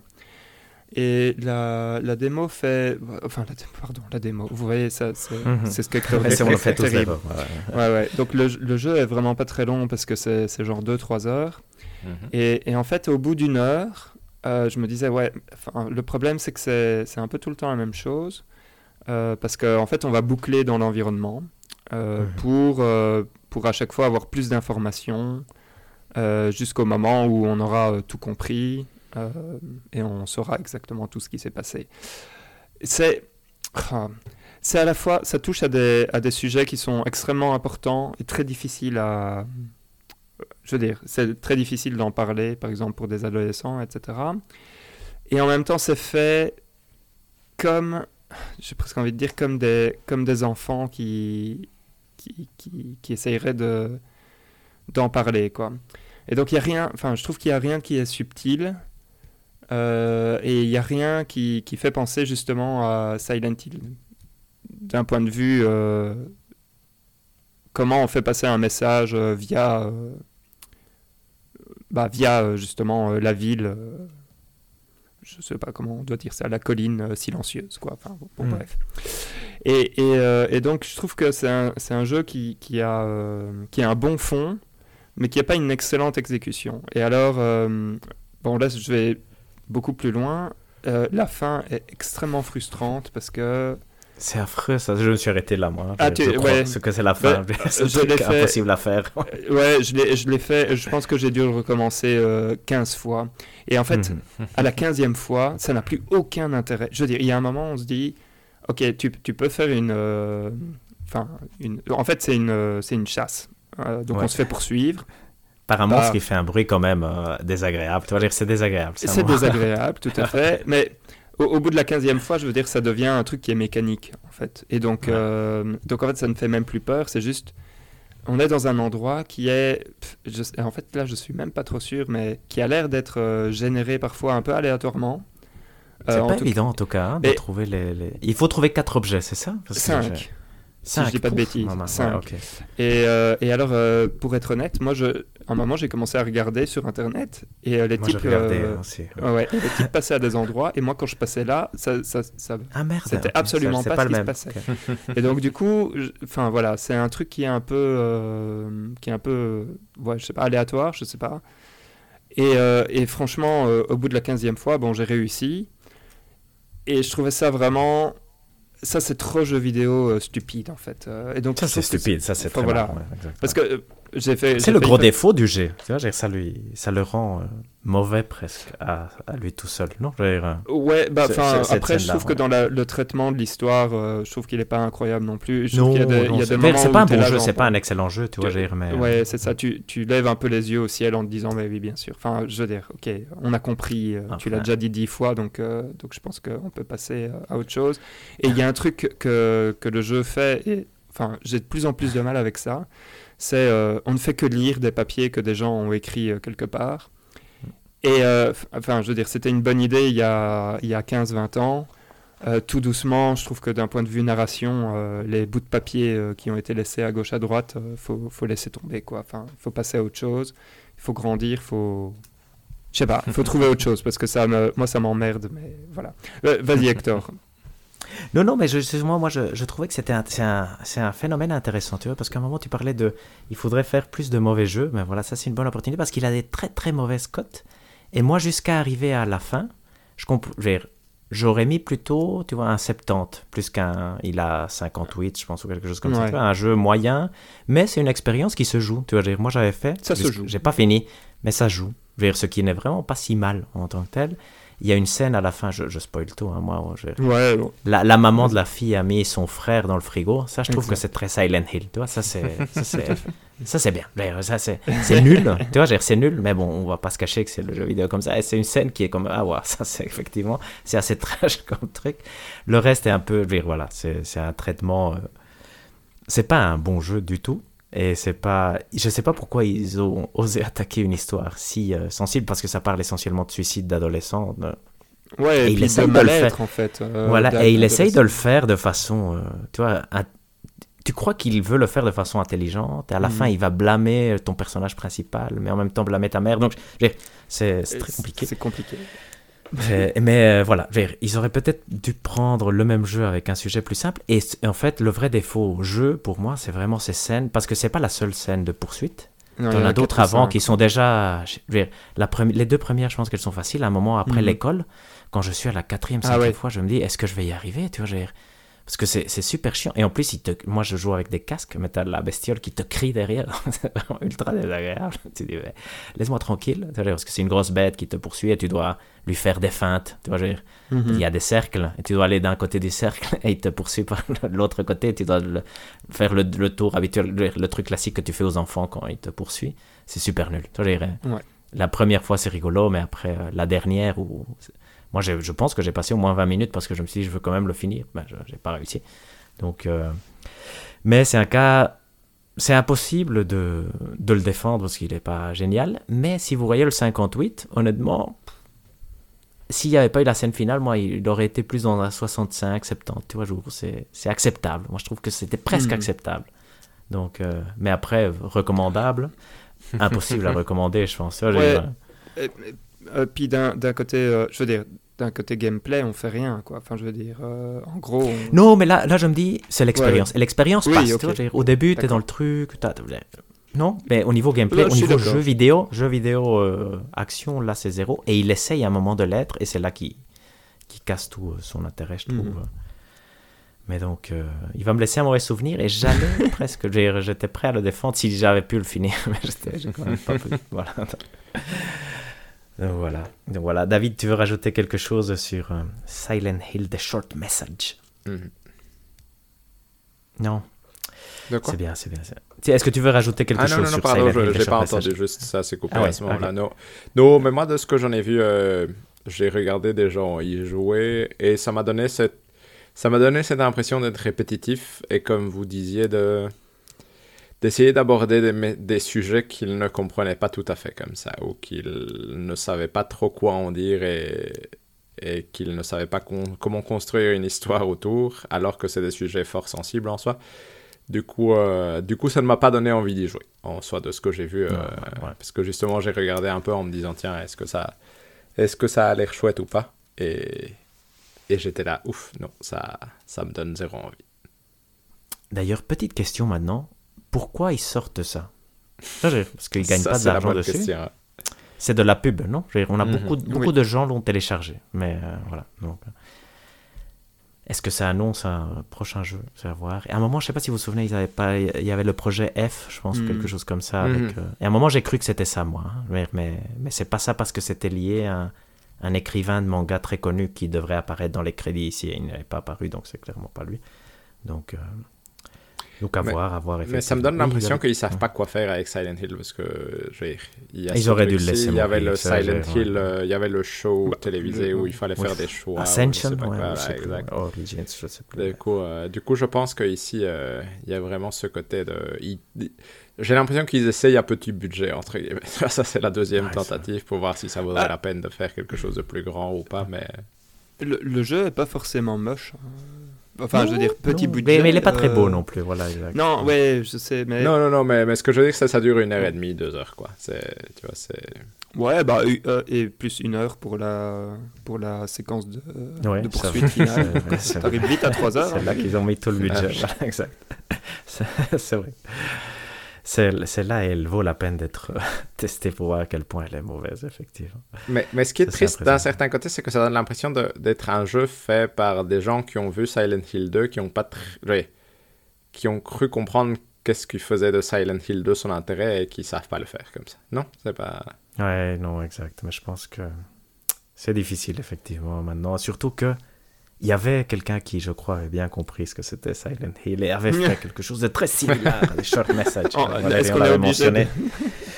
Et là, tu te dis, mais voilà, quelle connerie, quelle connerie. Quand Pity, imaginez que Pity était sorti pour annoncer Silent Hills et penser à des short messages, c'est quand même non négligeable. Pity, est, Pity est un chef-d'œuvre absolu. hein, Ça, c'est peut-être la meilleure chose que Kojima ait jamais faite. Ah là là là, je, je dis des choses que je devrais pas dire. Ouais, donc, euh, je m'égare. C'était pas les seules choses. Maintenant, on va passer rapidement. Lequel vous voulez choisir? Moi, je vous dis Rise of the Running. Qu'est-ce que vous me dites sur Rise of the Non, pas envie. Il était moche à un moment. Il, il, pas très beau, mais je suis curieux parce que, au fait, ce qui oh, m'intrigue, c'est comment est-ce qu'ils. Ninja, c'est nul. Sois pas méchant, sois pas méchant. Tout à fait, je comprends, mais ça allait. Tu vois, j'ai l'impression que c'est leur tentative de faire un jeu qui pourrait attirer plus de gens. Voilà, c'est. j'ai l'impression que. Mais, mais je me demande comment ils vont équilibrer leur combat difficile avec. Ça va être super ouvert. Beaucoup de combats quand même. Hein. Ça, ça m'a déçu, ça m'a refroidi. Moi, je m'attendais à que les combats soient à l'Assassin's Creed deux coups et il est mort. Mais non, ici, tous les ennemis avaient mettaient leur temps à mourir. Ça c'est pas pour moi, effectivement. Avec un petit système euh, à la Sekiro, t'inquiète pas. Mhm. Oui, en plus, c'est ce que je me suis dit. J'arrivais pas à faire la référence, mais j'avais l'impression aussi que c'était ça que c'est. Donc euh, j'ai peur, j'ai peur. Un autre, aussi de style euh, copie, inspiration, entre guillemets, Stellar Blade. Ah, ça, ça c'est absolument tout ce qui devrait cocher. C'est genre. Enfin, c'est mon jeu, quoi. Ouais, ça c'est ce que euh, j'ai pensé la même chose en le voyant. c'est ce que je me suis dit. Qu'est-ce que pense Valérian Voilà. Est-ce qu'il est hater malgré tout? Alors non, je suis pas hater, mais je suis. Euh... qu'est-ce que c'était long et qu'est-ce que c'était chiant comme présentation, quoi. Mais enfin, tu m'aurais mis. Enfin, je sais pas. Le trailer aurait fait, aurait fait euh, deux minutes parce que ça a duré genre 6 ou 7. Non, mhm. c'était beaucoup trop long. Et euh, plutôt que de présenter euh, le type qui défend les armes et des conneries comme ça, vas-y, tu, tu mets deux trois combats, je sais pas, à la Wukong tu mets deux trois combats qui ont l'air euh, qui ont l'air sympas dans des environnements qui sont pas trop moches euh, et, et, tu dis euh, ça sort le je sais plus avril 2024 et c'est bon quoi et tout le monde a compris et tu crées un peu de hype ici j'étais là genre bon c'est vraiment le truc classique post-apo enfin voilà je suis pas très excité non, exact. Et on a la date 26 avril 2024. Ah, c'est un peu la grosse news par, non, par rapport à ce truc. Mais, euh, mais effectivement, je.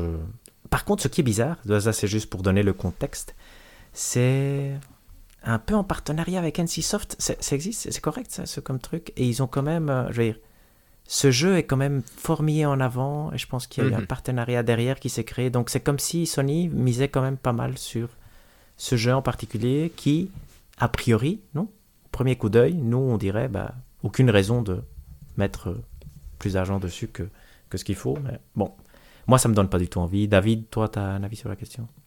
Euh, non, on dirait un peu une sorte de Nier Automata, entre guillemets, sans nécessairement le côté... C'est clairement ça, hein? ça, c'est...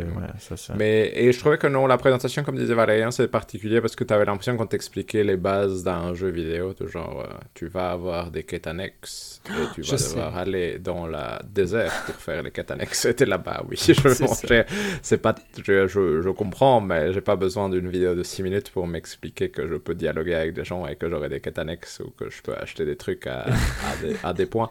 Du coup, euh, non, la présentation était pas chouette. Le jeu à voir en soi, j'ai l'impression que c'est un jeu où si le système de combat est chouette et qui s'étend mmh, pas trop sur la longueur, ça pourrait être bien. Mais il y a le risque qu'il décide de faire 30 heures alors qu'il devrait en faire 15, entre guillemets. Euh, c'est ma peur. Tout à fait. Et, et, je trouve, je sais pas si, euh, si c'est un bon truc, mais maintenant je viens d'y repenser, mais ce moment de présentation de oui, vous pouvez aller voir tel marchand et tout, ça m'a donné un goût de Final Fantasy XV. Enfin, je sais pas comment l'exprimer, hmm.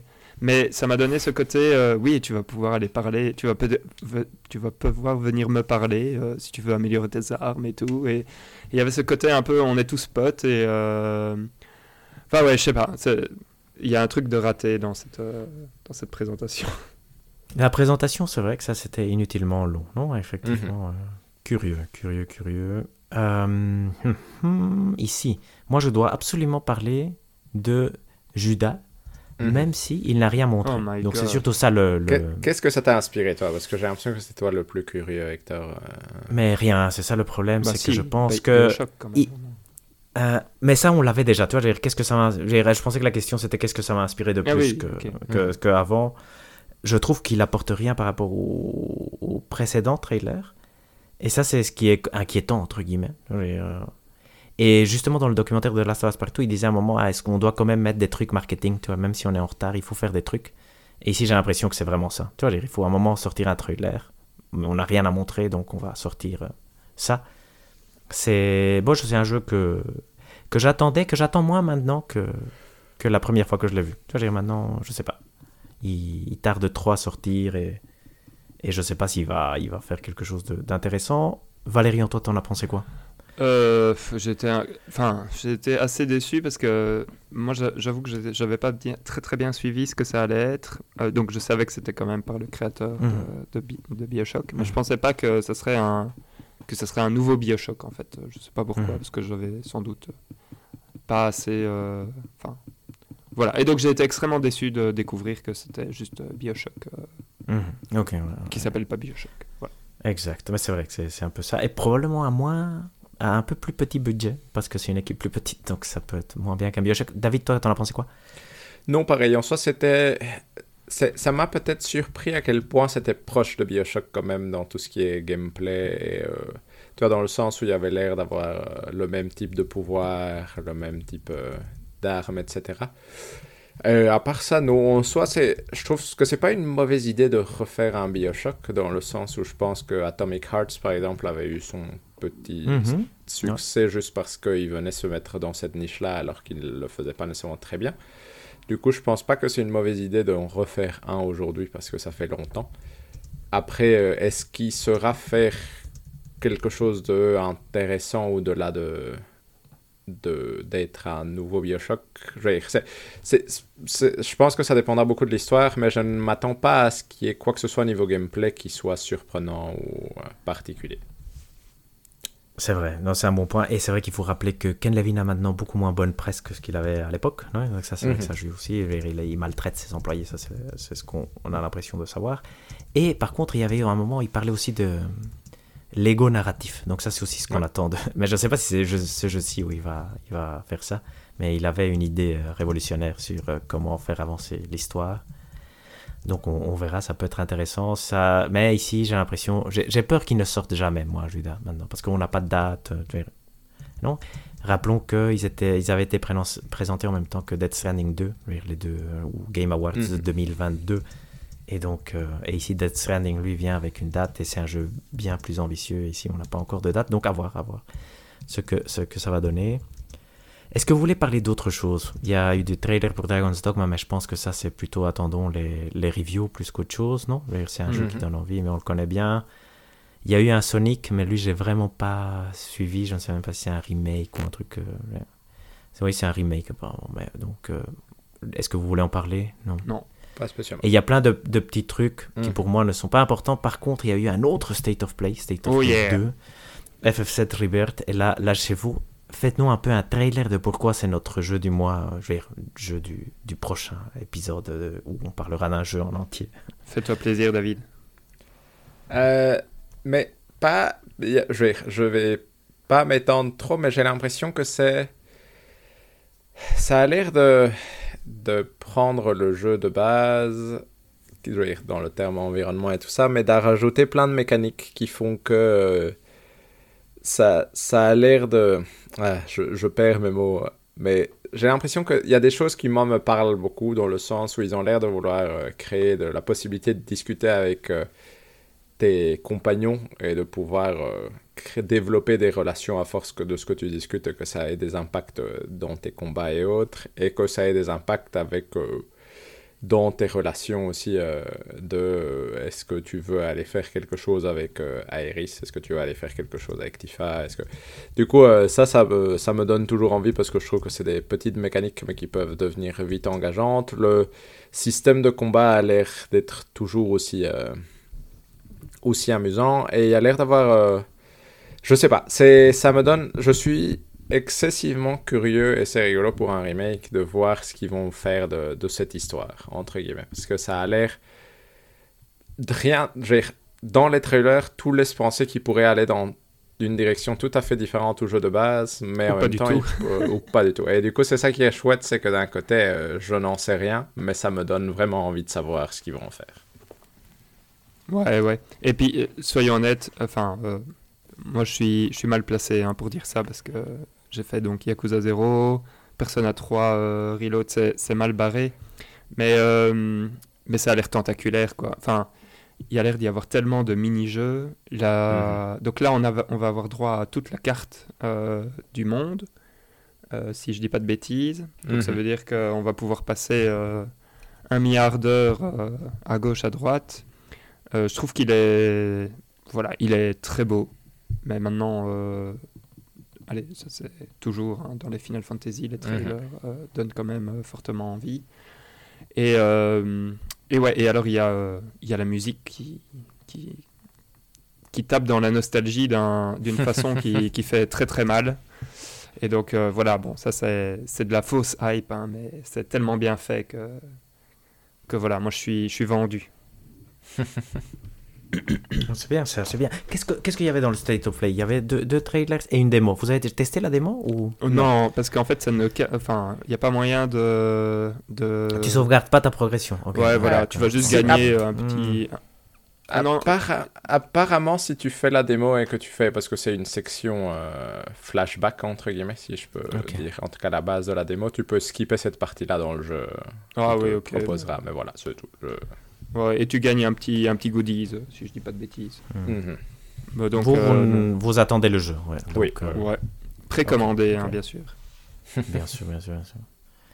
Avec impatience, il sera, il sera bon. Tout, ce qu'ils ont montré, parce que moi j'ai vraiment très peu vu, effectivement, il semblait très beau. Vous, vous pensez que ça va être un très grand jeu. Je pense que tout le monde est, unanime là-dessus pour dire que ça va quand même être quelque chose de très très bien. Vous êtes convaincu, pas de doute? Pas de, pas de doute.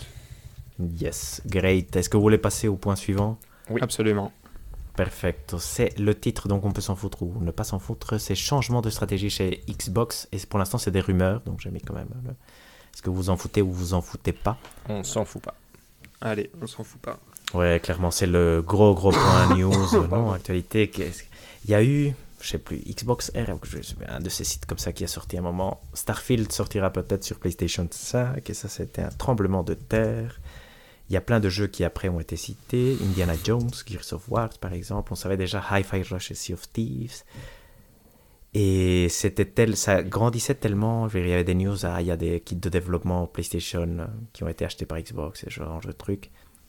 Ça semble être vrai. Et Phil Spencer est sorti et a dit ben voilà, on va vous, annoncer quelque chose la semaine prochaine sur notre vue par rapport au business. Donc. Euh, ça, c'est un peu les, les, gros points. Pour l'instant, il n'y a donc aucune confirmation, mais il semblerait que les jeux Xbox ne vont plus être exclusifs. Ça donne presque cette impression-là. Donc, euh, c'est un énorme tremblement de terre. Pourquoi? Parce que depuis l'existence des consoles Nintendo Sega à l'époque, c'est quand même un des, des, trucs qui a défini notre industrie, c'est que chaque constructeur gardait ses jeux exclusifs. Avec toutes les astérisques qui vont avec et qu'on connaît bien maintenant. Mais ici, le fait de dire, euh, ben voilà, Starfield sortira peut-être sur PlayStation 5, c'est pour le moins inattendu. donc, euh, après, je, moi, j'ai plein de choses à dire, mais je vais quand même vous laisser la parole à vous, pour introduire. Et Valérian, qu'est-ce que tu voudrais euh, rajouter pour l'instant sur la question? Quand tu as vu la news, qu'est-ce que tu as pensé? Qu'est-ce qui, quelle réflexion ceci Ouais, donc, enfin, d'un côté, c'est pas si surprenant que ça. Euh, je trouve, de mon côté. Euh, pourquoi? Parce que bah, euh, euh, comment, Sony fait déjà la même chose sur Windows. donc maintenant, les jeux des jeux de Sony du style The Last of Us, Spider-Man, etc. C'est quand même disponible sur Windows, qui, qui est quand même Microsoft. Hein, donc, donc voilà, donc Sony le fait déjà. je pense que au vu de ce que propose, de la stratégie en fait de, de Microsoft, ça va dans, dans le sens. Allez, je pense pas, je pense pas qu'ils veulent encore essayer de prendre le marché des consoles euh, sur mhm. Sony. Et donc, euh, donc je pense que c'est euh, c'est le bon plan pour eux, quoi. c'est de, en gros, peut-être rendre ça exclusif comme un bah justement, euh, Final Fantasy Rebirth, euh, rendre ça exclusif pendant 6 mois et puis après le sortir euh, sur, sur, les autres, sur les autres supports. donc, donc de ce point de vue-là, enfin, c'est pas si étonnant. Je trouve que c'est une stratégie qui, qui fait sens. et alors, je voulais dire un autre truc, mais j'ai complètement oublié. Donc, je laisse David. David, vas-y, quel est ton avis sur la question Donc, je retourne. Et moi, c'est marrant parce que moi, j'ai une opinion inverse à Valérian dans le sens où je trouve ça fort étonnant. Et la raison pour laquelle je trouve ça fort différent de ce que fait Sony, c'est que ça, dépend forcément de l'échelle à laquelle euh, Microsoft sort ses jeux sur console PlayStation ou Switch.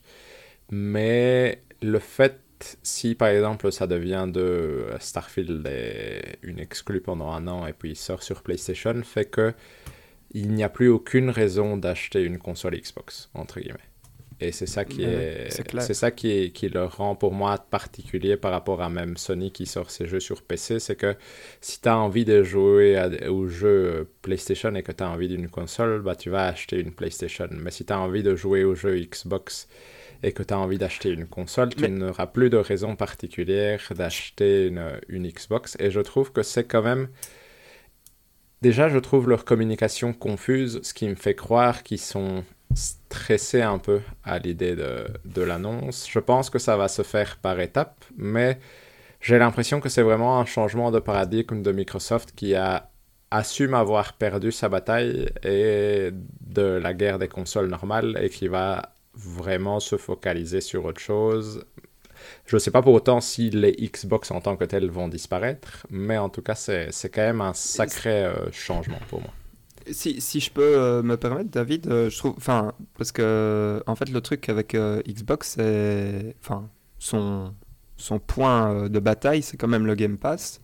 Et quand ils sortent un jeu sur le Game Pass, c'est pas que sur la console, quoi. Enfin, je veux dire, c'est déjà sur le PC. Donc déjà là, t'as pas enfin, il n'y a pas t'as pas les incentives, j'ai oublié en français euh, comment on pourrait dire, t'as pas, pas cette, ce besoin d'avoir une console pour jouer à un jeu euh, créé par, euh, par Microsoft. Non, tout à fait, mais tu sais qu'il y a des joueurs PC et il y a des joueurs oui, console, c'est pas nécessairement... Oui, ça c'est un point à ne pas négliger. Hein. Je veux dire, il y a des gens qui ne jouent que sur console, et donc... Tout à fait. Mais, enfin voilà, c'était juste pour, pour remettre ce truc-là. Donc moi, personnellement, ça ne me, ça ne me choque pas de se dire qu'ils vont plus aller vers le service que, que sur euh, le hardware. Quoi.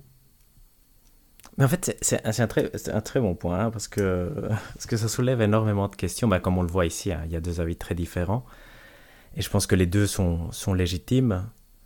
Euh, je pense qu'effectivement, on ne peut pas comparer le fait que PlayStation mette ses jeux sur PC à, à, quand même ce que, ce que va faire maintenant Xbox. Je pense que ça reste quand même complètement différent même si je, vois les, points liés. Par contre, je pense qu'il y a quand même une idée, sous-jacente qui est effectivement euh, la, bonne. Et ça, venait aussi avec le fait qu'on avait eu les chiffres d'affaires de, de, Microsoft qui avaient augmenté ses revenus de 50% grâce au fait qu'ils avaient acheté euh, Activision Blizzard. Et j'ai vraiment l'impression qu'à un moment, ils ont dit, bon, Phil Spencer, c'était rigolo, mais maintenant, ce qui nous intéresse, c'est l'argent. Euh, on voit ce que Activision a fait c'est où, qu'ils ont fait l'argent sur mobile et sur PlayStation. Donc, euh, ben, ce qu'on va faire avec nos jeux maintenant, c'est les sortir. On aura nos versions mobiles et nos versions PlayStation. Parce que c'est aussi l'échec du Game Pass. Non, je veux dire, c'est le Game Pass devait, avec Starfield, qu'est-ce qui s'est passé? Je veux dire, Quels sont les événements qui probablement nous amènent ici? C'est que Starfield sort en septembre 2023 et devait être le gros carton. Et donc, probablement, ils avaient dit, après Starfield, nous, on doit voir X millions d'utilisateurs Game Pass en plus. On peut être presque certain qu'on ne les a pas vus. Tu vois, j'ai mhm. Ici, et donc, pour l'intégration, il y a un gros problème. Phil Spencer, il faut réparer ça. Tu vois, comment est-ce qu'on fait? On sait que les Call of Duty, on ne pourra pas les mettre en exclu sur notre console. Donc, on perd notre point d'attache. Et donc, ici, j'ai vraiment l'impression que c'est les gros monsieur de Microsoft qui viennent dire à Phil Spencer, bon, maintenant, il faut commencer à ramener de l'argent, c'est vraiment pas suffisant on a vu que la communication par rapport au Game Pass avait diminué. C'est toujours difficile à discuter ce que le Game Pass est un succès ou un échec. Pour moi, ça, reste quand même un demi-échec parce que parce qu'il n'arrive pas à s'imposer en étant une offre vraiment très intéressante quand même. Et je pense que ça, c'est une des premières preuves. Et ça reste quand même... Je pense pas que ce soit choquant parce que je pense qu'on en avait parlé quand ils avaient dit Hi-Fi Rush et Sea of Thieves vont commencer à sortir. On s'est dit, ah, c'est la fin. c'est le, le moment où Xbox accepte qu'il a perdu la guerre des consoles et en fait, je pense qu'il n'accepte pas qu'il a perdu ou qu'il a gagné, c'est qu'il s'en fout de la guerre des consoles. C'est le moment où ils disent, bon, les gars, je sais pas si vous vous souvenez, en 2000, avant qu'ils achètent Bethesda, Phil Spencer avait dit, en fait, nos concurrents, c'est pas Sony et Nintendo. C'est Amazon, Google et machin. Et je pense qu'ici, ils sont vraiment en train de dire, bon, tes petites conneries de, cours de récré, parce que c'est ça, je veux dire, euh, sortir, financièrement, pour eux, sortir Starfield sur une console où les gens ne se vendent pas n'a aucun intérêt. Parce que tu vois, je veux dire, euh, si tu le sors sur, euh, sur PlayStation, sans, probablement sans faire beaucoup de travail dessus, tu peux te permettre d'avoir quoi au moins 5 millions de Starfields en, en quoi en 2-3 mois, c'est presque sûr. Tu vois, c'est quand même énormément d'argent à un prix que tu peux te permettre quand même. Même si c'est 40 euros, c'est, énormément d'argent et je pense qu'il pourrait même se permettre de le mettre à 80. Donc, je pense que c'est vraiment cette discussion-là que Microsoft est en train d'accepter de dire bon, faisons les choses sérieusement, qu'est-ce qui va nous rapporter le plus d'argent? Ceci, et j'en discutais avec un, ami qui avait un très bon point, c'est de dire, lui qui n'était pas tellement mis dans l'industrie, tout ça, de dire, ben c'est vrai, moi j'avais testé le Game Pass sur mon téléphone et ça marchait très bien. Et c'est vrai que eux, leur intérêt, comme disait Valérian, c'est voilà, les consoles. Le truc, ça va être le Game Pass ou le store Microsoft ou le truc où ils voudront vendre leur truc. Moi, probablement, effectivement, ça restera quand même le Game Pass. Et ils s'en foutent de la console. Et ce qu'ils sont en train de préparer, c'est la stratégie pour ici. Euh, probablement, il y aura quand même encore une génération de consoles, je pense. Mais après, c'est vrai que c'est peu probable que ça continue. Et comme on voyait, c'est vrai que ça, c'était clé aussi dans une des, des news qu'on s'était partagé euh, dans notre Discord les chiffres de vente, on savait que la PlayStation 5 se vend beaucoup plus que la Xbox Series euh, X, presque, je, je pense qu'il y a 50 millions, je plus, et il y a la moitié de Xbox Series. Mais c'est surtout qu'on regarde pour 2023, c'est l'année pic pour la PlayStation, qui elle donne plus ou moins l'indication de comment devrait se comporter la next-gen. C'est clairement la PlayStation 5 qui va la donner, ouais. ça on est tous d'accord on voit que c'est l'année pic, elle a fait 65, elle a fait quand même beaucoup de pourcentage en plus que l'année passée. Et la Xbox Series, elle a diminué par rapport à l'année passée, c'est-à-dire qu'elle est en pente descendante. Et là, c'est, je pense, le truc qui a fait sonner le signal d'alarme, de dire, ben, notre console est morte complètement. Toi, j'ai, donc, euh, parce qu'il y a Starfield qui est sorti, et on en a vendu moins que l'année passée, quand il n'y a plus de problèmes de, de, tu vois, les problèmes de, je sais plus comment il faut le dire, mais de logistique, d'approvisionnement. Voilà, exact.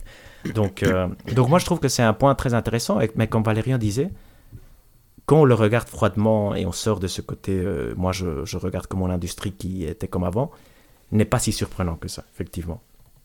Est-ce que Valérian, tu veux rebondir sur, euh, sur certains points? Non, pas, pas, vraiment, parce que je suis d'accord avec toi. Je, je, trouve que dans les chiffres qu'on a donné avec euh, le ratio euh, PS5, euh, Xbox Series mhm. XS, là, de 2 pour 1. Mhm. je, trouve, qu'il y a aussi, enfin, c'est quand même très difficile de, bien comparer, par exemple, la croissance d'année en année à cause justement des problèmes d'approvisionnement, comme tu l'as dit, Hector, parce que je pense que la PS5, on la trouvait, donc, un, elle était plus voulue que la Xbox Series, juste parce que de base, une console Sony est plus recherchée qu'une console Microsoft.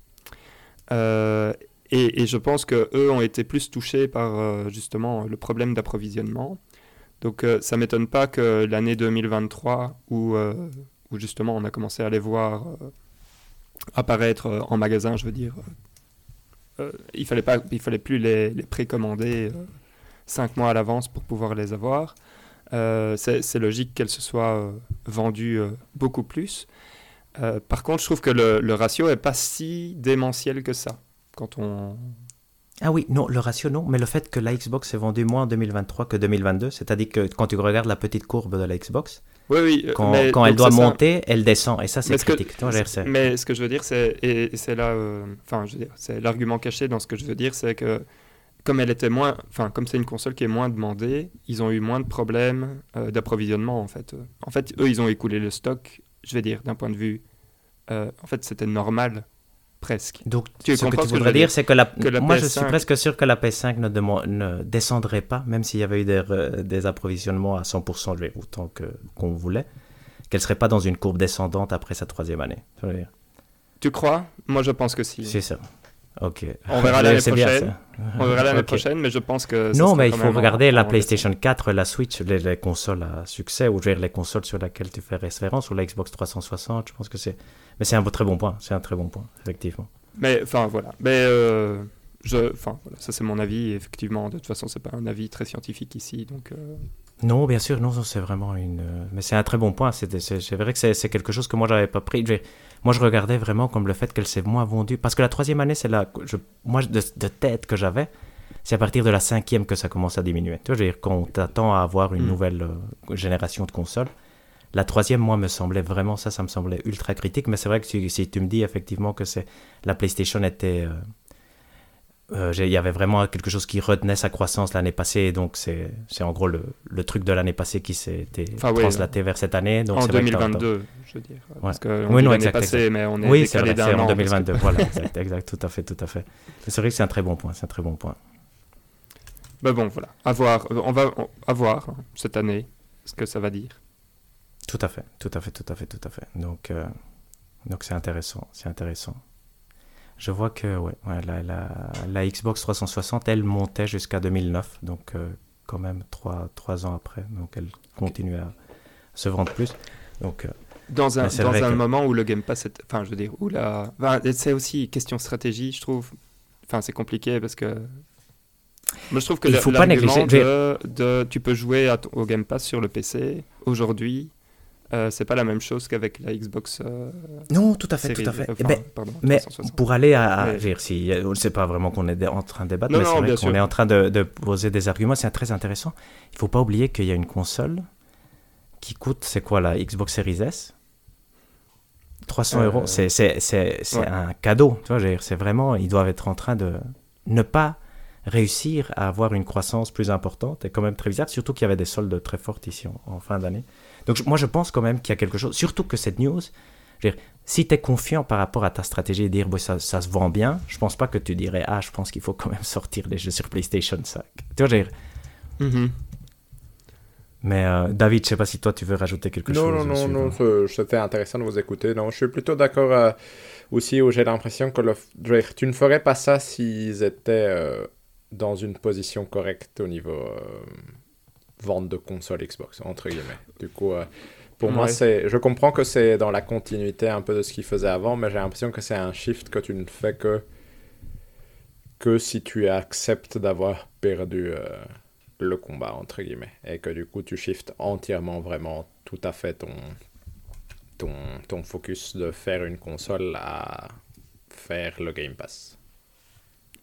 Ouais, c'est ça. Mais je pense que, ce que, enfin, je pense que l'argument numéro un, euh, et c'est celui, euh, c'est, c'est le plus, le plus bête et méchant, mais c'est celui que Hector euh, disait, c'est pourquoi se priver de faire de l'argent facilement mhm. Exact. Tout je pense aussi que c'est vraiment, vraiment un changement de stratégie plus qu'une défaite entre guillemets. C'est bah, il y a la défaite. tu vois, ils ont Call of Duty. Ils ont non parce que c'est une défaite par rapport à la aux consoles. Tu vois, Phil Spencer a perdu contre Jim Ryan. Je pense que là, mais ça, Microsoft s'en fout.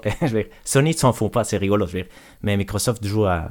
C'est un autre niveau quand même. Tu vois, ils ont quand même Call of mm. Duty, Activision. Ils ont pensé que Xbox. Peut-être la, la marque Xbox va changer, ça c'est possible. Mais Microsoft va continuer à faire des jeux. S'il y a un des trois entre Nintendo, Microsoft et PlayStation qui vont continuer à faire des jeux, c'est pas Xbox qui est le moins bien placé, non? Euh, Donc, euh, avec tout ce qu'ils ont maintenant, euh, ils ont c'est c'est dommage. mais c'est pas ces jeux-là qu'on veut, quoi.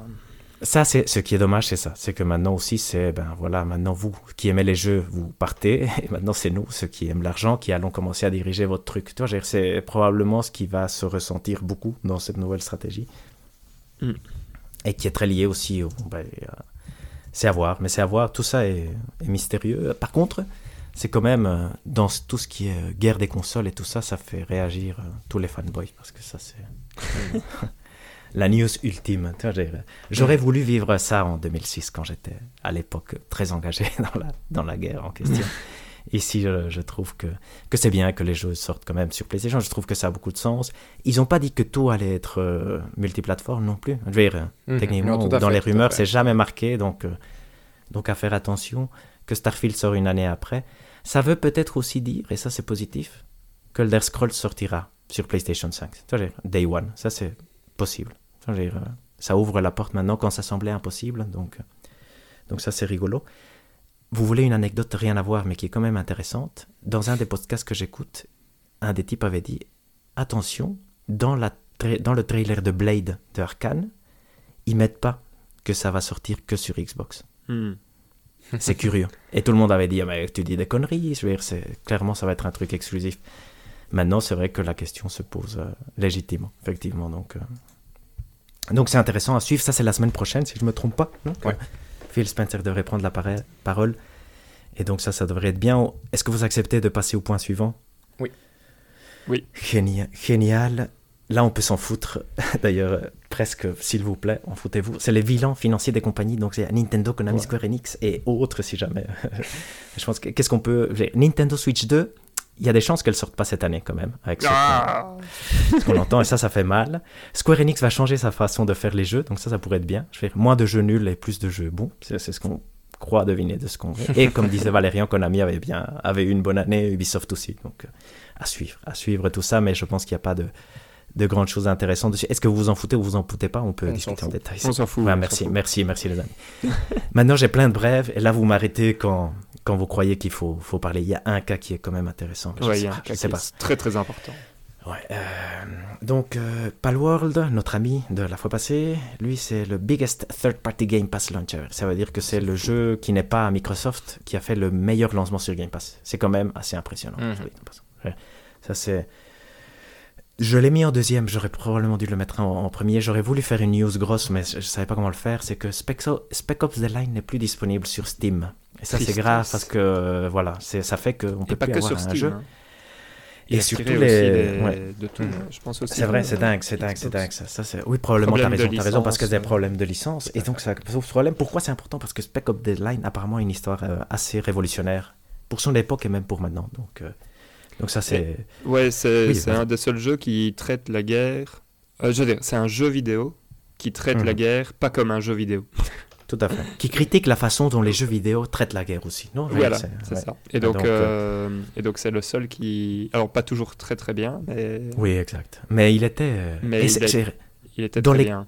Dans les cours d'histoire de jeux vidéo, Spec Ops Deadline a droit à son paragraphe ou son chapitre. Tu vois, donc c'est vraiment très ouais. triste Mhm. qu'on puisse pas avoir accès à, à ce jeu-là. Donc ça, Ça serait surtout qui. Ça serait chouette qu'ils changent euh, les musiques euh, à licence euh, par des musiques Oui, il génériques. doit faire. J'imagine que ça va arriver. Ça sera Ouais, pas aussi bien ouais. que qu'avec du Muse ou des trucs comme ça. C'était Muse qu'il y avait dedans. Je ne sais pas. Enfin bon, bref. Ouais.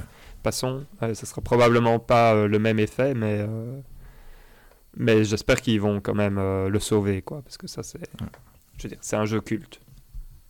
Tout à fait, tout à fait. Donc ça, c'est à voir. Peut-être un remaster, ce serait bien. Je saute un peu, euh, je veux dire, parce que c'est vrai qu'on prend plein de temps. Elden Ring aurait pu sortir en février 2024. Maintenant, j'ai vu un truc qui ferait croire que non. Donc, euh, par contre, il y a une autre news liée qui disait que Tencent va faire c'est un jeu mobile. Voilà, exact. Est-ce que c'est les, est-ce que les deux ne se sont pas confondus? Tu vois, j'ai un Ouais, moment, non? Exact. Probablement, hein, probablement. Et euh, qu'est-ce qu'on a en plus euh, Le CEO de Devolver Digital, mais ça, j'ai pas lu la news, donc je sais pas pourquoi il a, a décidé de démissionner, non? Et donc Non, il est remplacé. Je pense que c'est lié à parce qu'il y a eu des, des licenciements. Je, je- je- apparemment, c'était pour des bonnes causes, mais je sais pas. Je vais, euh, à, à suivre. Il y a des rumeurs d'un Nintendo Direct. Ça, c'est La semaine prochaine. ça, c'est chouette. Voilà. Donc, normalement, il y a toujours un Nintendo Direct en février. Donc, ça, c'est toujours une bonne nouvelle. Ça pourrait donner des pistes par rapport à la Switch 2. C'est-à-dire, si on voit beaucoup de gros jeux pour Oh la fin d'année qui sont ensuite, ça va, peut faire mal. Metroid Il y a Prime Disney- 4 et tout ça, boum. Pas de Switch ouf, 2. ouf, ouais. Allez les Ça, enfants. ça, là, on est triste. voilà, exact. Ça, c'est... Moi, je, moi j'y, crois, mais de moins en moins à la Switch 2, mais j'y crois encore pour cette année. Disney a investi un milliard et demi de, Mhm. avec un, un projet avec Epic. Donc, c'est Disney Crow Fortnite, c'est un peu le métaverse de Disney, j'imagine. Mais c'est rigolo parce que quand on avait fait notre épisode métaverse, on disait bah, c'est les jeux vidéo qui, eux, ont testé le métaverse de façon un peu naturelle, entre guillemets, sans vouloir mettre un terme dessus. Et bah, Disney euh, y croit encore apparemment et le fait de la façon probablement la plus intelligente possible quand même. Donc euh, à voir ce que ça donne. Ça m'intéresse pas, mais c'est important, je pense. Tu vois, Mm. euh, je sais pas si vous avez quelque chose à rajouter, vous. Non, pas spécialement, Non. mais c'est pareil que toi. ouais. Jeux service. Valérian nous a donné une news qui disait que 95% des studios travaillaient sur des jeux services. Non Je veux dire, donc ça c'est Ouais. important à savoir. Donc, en fait, il y a une étude, énormément hein. d'argent. Voilà, et Ouais. c'est une étude. Voilà, c'est valé une. Pardon, je l'ai pas dit. Dire, c'est- basé sur une étude, effectivement. Donc c'est beaucoup. Et en plus, on a eu une annonce. J'ai mergé de, de news parce que Subnautica 2. Donc Subnautica 1 était un jeu indépendant. Je sais pas s'il est vraiment indépendant, mais quand même un jeu de type indépendant. Très très apprécié, survival solo et tout ça, qui a dit que sa suite allait être multijoueur et avait, allait avoir des éléments de jeu service. Après, ils se sont rétractés, mais donc, il faut voir ce que l'étude, et ça, j'ai pas été regardé en plus en détail, veut dire par jeu service. Tu vois. Est-ce que ça veut dire qu'il y a des microtransactions? Est-ce que ça veut dire microtransactions? Est-ce que ça veut dire Mhm. qu'il va être suivi? C'est pas nécessairement, et ça, c'est vrai que c'est quelque chose qu'on doit quand même.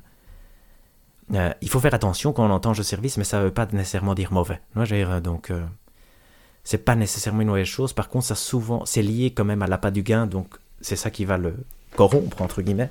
Mais il pourrait y avoir des bons jeux qui sont des jeux services à voir. Mais donc, à faire attention. On savait que Sony était parti à 100% sur cette voie-là, donc à un moment. Donc, euh, et on espérait, dans une des news qu'on en discutait la fois passée, que peut-être il allait faire marche arrière. Mais bizarrement, ça c'est une autre brève, Helldivers 2, et ça que quelqu'un m'explique, c'est un gros succès sur Steam. Est-ce que ça vous avez compris vous pourquoi c'est devenu le jeu PlayStation, donc parce que c'est édité par PlayStation, le plus vendu sur Steam dans leur période de lancement En plus le trailer du State of Play et tout, mais c'est nul. Mais c'est bizarre, ouais, mais vous êtes d'accord? Mais, mais ça veut dire aussi c'est la cible. Hein. C'est, on est déphasé. Voilà, on, est, en fait, vieux. Et il y a des gens, c'est Sony, qui sont là avec leurs petits chiffres, tu vois, de dire ah, Helldivers 2, ça, il faut parier dessus. Nous, on est, mais vous êtes cons quand même, c'est incroyable, non? Mais... Et pourtant, ils avaient apparemment raison quand même. Tu vois, donc, euh, le jeu, on n'a pas encore de reviews à voir. Moi, j'ai mon espoir qu'il soit bon, mais parce que j'en ai besoin. Mais ça, c'est une autre. Bah, les gens ont l'air de euh, dire qu'il est bon, non de moi, ce que j'en entends, parce que en tout cas, amusant, non? Amusant, ça c'est. Euh, je, je, reviens sur l'histoire de de live service. En fait, l'étude définit ce que c'est et donc ah. il définit que c'est donc en anglais any regular update cadence planned for a game. Donc ça veut dire que tu as un jeu et tu dis et puis après il va y avoir euh, ça qui va sortir à tel moment et puis ça et puis ça et puis ça et donc en gros tu fais un tu fais un, calendrier avec euh, toutes les mhm. updates planifiées et c'est ça qu'ils entendent par euh, par live service, par jeu live service quoi. Donc par exemple, la même Assassin's Creed rentrerait dans cette catégorie, non? Parce qu'ils ont quand même des updates donc réguliers, probablement. Bon à vérifier effectivement tout ça. Tout à fait. Mais sinon, qu'est-ce qu'on a d'autre? Ben, les, les, Kadoka... Non, non, c'était très bien. C'était une très bonne intervention. Euh, Kadokawa, donc ça qu'on a découvert parce que Sony avait acheté 30% l'année passée, je pense. De... C'est aussi les gens qui détiennent From Software, non? Donc c'était un peu mm. le Sony achète Elden Ring, mais qui n'est pas vraiment vrai. Ont acheté, eux, le studio Acquire, qui est le studio qui fait Octopath Traveler. Ça, j'étais surpris parce que je pensais que c'était des développements en interne chez Square Enix, mais donc apparemment pas. Ça, c'est rigolo quand même. Je sais pas si Kadokawa, par exemple, je, me suis mal renseigné, mais je sais pas si Kadokawa a d'autres euh, studios de développement autres que From Software. Donc euh, ici, c'est le deuxième, ou c'est qu'ils ont quand même une grosse manne de jeux, de, de studios de développement. Donc à voir, à suivre. From Software fait des bons jeux. Kadokawa est associé à From Software. Octopath Traveler sont des bons jeux. Est-ce que ça peut donner des chouettes trucs? On verra. Non? Donc. Euh, ça, c'est euh, ça c'est le truc. Est-ce que vous voulez rajouter quelque chose, vous, par hasard, par rapport à ça? Non. Non. Génial. La, news, la dernière news que Valérian nous a partagée, c'était que Cristiano Ronaldo a investi dans des jeux de foot. Non, apparemment combien? 40 millions d'euros, je lis ici dans mon, dans mon, résumé, sur un jeu vidéo United Football League qui, selon la news, va concurrencer bientôt, non, qui espère bientôt concurrencer EAFC, ancien FIFA, sur les consoles telles que la PS5 notamment, effectivement. Et c'est un jeu service, non? J'imagine, j'imagine. C'est vrai que FIFA l'est, FIFA l'est, donc euh, voilà, c'est vrai que c'est fou, c'est fou, c'est fou, c'est fou. Et sinon, Valérian, as, je pense. Ouais, mais non. Est-ce que avant, tu as une dernière intervention Tu as une dernière intervention? Mais ça, c'est juste parce que. Euh, donc, il y a une rumeur comme quoi euh, il pourrait y avoir un nouveau burn-out.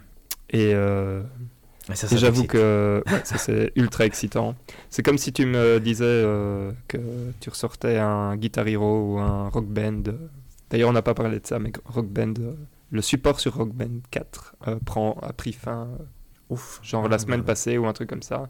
Mais ça, je sais plus combien d'années de DLC ils ont offert, c'est juste fou. C'est vrai? Ah, waouh. Ouais. Enfin, ils ont offert. C'était pas offert, hein, c'était. Enfin, je veux dire, ils sont ils ont ah rajouté euh, des packs, c'est euh, à acheter, hein, bien évidemment. ben voilà. Mais un nouveau Burnout, euh, s'il vous plaît, oui. Un bon Burnout, c'est chouette. On va suivre ça, on va suivre, effectivement. Moi, j'étais réticent à la mettre parce que je, je, je confonds plusieurs projets comme ça, et voilà, exact. Et je n'étais pas confiant, je suis pas encore non, confiant. Voilà, exact, ça, C'était très bien. Donc, voilà, exact, exact. très bien, Valérian. Merci beaucoup, mais Valérian, je te rends la main pour la, la grosse partie du podcast. oh là là. Oui, parce que ce n'est absolument pas fini. Nous sommes à 1h50 euh, plus ou moins de podcast et nous allons attaquer enfin le jeu du mois qui n'est autre que Alan Wake 2.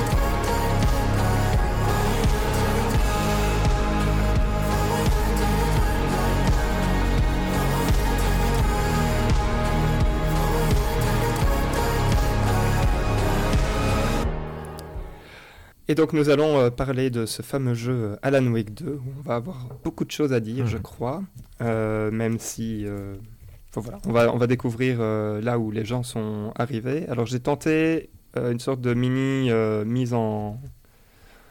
Ouais, je sais pas, un mini résumé du début, et puis après j'ai pas osé aller sur le résumé de, du reste, parce que... pour des raisons pour lesquelles on va probablement devoir discuter euh, par après. Mhm. Mais donc, euh, Alan Wake 2, ça commence comment Ça commence d'une façon euh, un peu bizarre et à la fois absolument fantastique. On incarne un homme nu, assez gros d'ailleurs, qui sort d'un Mhm. lac et qui fouille en forêt. Et en fait, on se fait, on est chassé par, par un groupe d'hommes avec des masques de cerf. Et, à la fin, on finit par se faire capturer et il y a une sorte de rituel qui prend lieu et on arrache, enfin, on se fait retirer notre cœur, quoi. Donc, euh, on se fait arracher le cœur.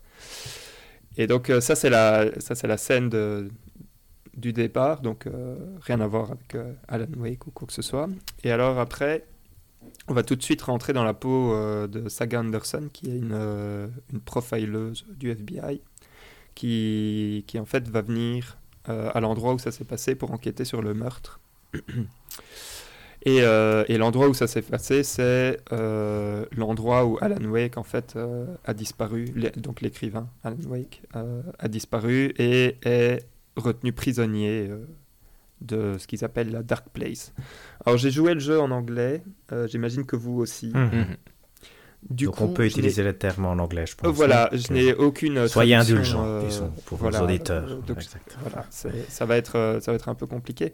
Mais euh, je vais je vais commencer sur euh, mon avis un peu général et puis après on va Mhm. on va rentrer dedans de façon très enfin, un peu plus un peu plus spécifique. Moi c'est un un jeu que avec lequel j'ai eu à la fois des moments d'amour euh, absolument fantastiques et des moments euh, de, de haine euh, profond, en fait. Et, et je pense, je pense que c'est, enfin, ce que, ce que je vais, ce que je vais dire, c'est que il y a des choses qui fait extrêmement bien. Il y a des moments qui sont probablement parmi les, les meilleurs moments de jeux vidéo que j'ai que j'ai joué peut-être de toute ma vie. Et puis à côté de ça, il y a des moments qui sont tellement lents et mal rythmés et qui où et où le ton, en fait, où je ne sais pas très bien situer dans quel ton on est, euh, que que ça m'a sorti de l'expérience en fait Mhm. et, euh, et que ça m'a même euh, même frustré à, à certains moments. Et donc c'est un jeu qui en fait que je peux considérer comme quelque chose qui pourrait être culte, euh, mais je voudrais jamais y rejouer. C'est assez incroyable. Mais voilà, ça c'est un Non, peu ce que moi j'en ai ressorti. Je l'ai, je l'ai fini, donc voilà. euh, et, et je vais donner la main, euh, par exemple, à Hector pour. Génial. Ouais, c'est très bien parce qu'on a un ressenti assez, assez similaire. Moi, je vais expliquer mon expérience. Je suis à 14h maintenant dans le, dans le jeu, je pense. 13h30 la dernière fois que j'avais sauvegardé, mais j'ai quand même joué un peu plus, mais je pouvais plus sauvegarder manuellement, donc j'ai pas le, le temps exact. Et aujourd'hui, j'aime beaucoup le jeu. Et je trouve que c'est vraiment un, un très très bon jeu, mais pour les raisons que Valérian disait. Par contre, moi j'ai joué, je sais pas si vous vous souvenez, j'avais fait la. C'était un de mes jeux du moment, probablement en octobre. Et j'avais adoré la première partie avec Saga Anderson. Et je mhm. m'étais arrêté là parce que je devais jouer à Baldur's Gate. J'ai essayé, mais quatre ou cinq fois de reprendre la partie avec Alan Wake. Cette première partie avec Alan Wake est vraiment difficile, je trouve. Je veux dire, et en général, moi je dirais, ici je vais passer directement aux critiques, mais pour un peu, j'aime le jeu, mais pour aller dans le sens bien de Valérian, je trouve que les parties avec Alan Wake sont vraiment beaucoup plus compliquées que les parties avec Saga Anderson. Ou le jeu avec Saga Anderson, et en général, moi je l'aime beaucoup. Là vraiment, je, je trouve que c'est un très très bon jeu, qui joue facilement. Et que... Alan Wake 2, c'est vraiment ultra irrégulier. C'est pas très clair ce qu'il faut faire. Et je trouve que quand tu fais, mais ça on en discutera peut-être plus en détail après, mais quand tu fais deux parties tellement distinctes, c'est le risque toujours que tu as, c'est qu'une soit meilleure que l'autre. Et ici, je trouve que c'est vraiment très marqué, même si maintenant, je me sens plus à l'aise en jouant les parties avec Alan Wake 2. À un moment, je... Avec Alan Wake, pardon. À un moment, je je supportais pas quand je devais repartir. À un moment, tu dois faire l'échange entre les deux. Et là, ça devient peut-être un peu plus jouable, même si vous, je, je j'avais vu un, j'ai vécu un moment Silent Hill, euh, Short Message Oh oui. avec Alan Wake 1, donc euh, donc c'est pas toujours le difficile, mais voilà. Maintenant, je, vais laisser la, voilà, euh, je vais laisser la partie à David. Voilà, exact, mais voilà. Donc très bon jeu, mais avec, comme disait Valérian, c'est ces moments-là. Euh, mais moi, c'est de mon côté. euh, comment dire Mon ressenti est proche mais différent d'un certain côté, dans le sens où moi, je l'aime bien. Euh, mais je trouve qu'il a. Je trouve qu'il a des, des rigidités qui font un peu vieillotte et qui contrastent un peu fort avec, euh, avec son aspect graphique et cette tentative euh, de, de narration, entre guillemets. Et je trouve que du coup, ces vieilleries-là viennent embêtent un peu l'ambiance que le jeu essaye de mettre en place, qui fonctionne en général. Mais je trouve que je suis tout à fait d'accord avec vous que les parties Alan Wake sont les parties moins chouettes. Principalement pour moi parce que c'est de loin les parties les moins claires sur ce qu'il faut faire. Mhm. Dans le sens où, euh, vu les mécaniques que tu utilises, c'est parfois compliqué d'être sûr de ce que tu dois faire et ça Ouais. m'est arrivé d'être juste à côté de là où je devais être, mais de de essayer trois trucs différents avant de me rendre compte qu'au fait la porte était déjà bien ouverte et que c'est par là que je devais aller, mais je ne croyais pas que je devais aller par là par exemple. Mais du coup, euh, moi j'aime bien. Je trouve que je trouve que l'histoire est vraiment un point fort pour moi jusque là où j'en suis dans le sens où ça Mhm. fait 10 heures euh, que je joue et je suis vraiment curieux de savoir où ça va aller.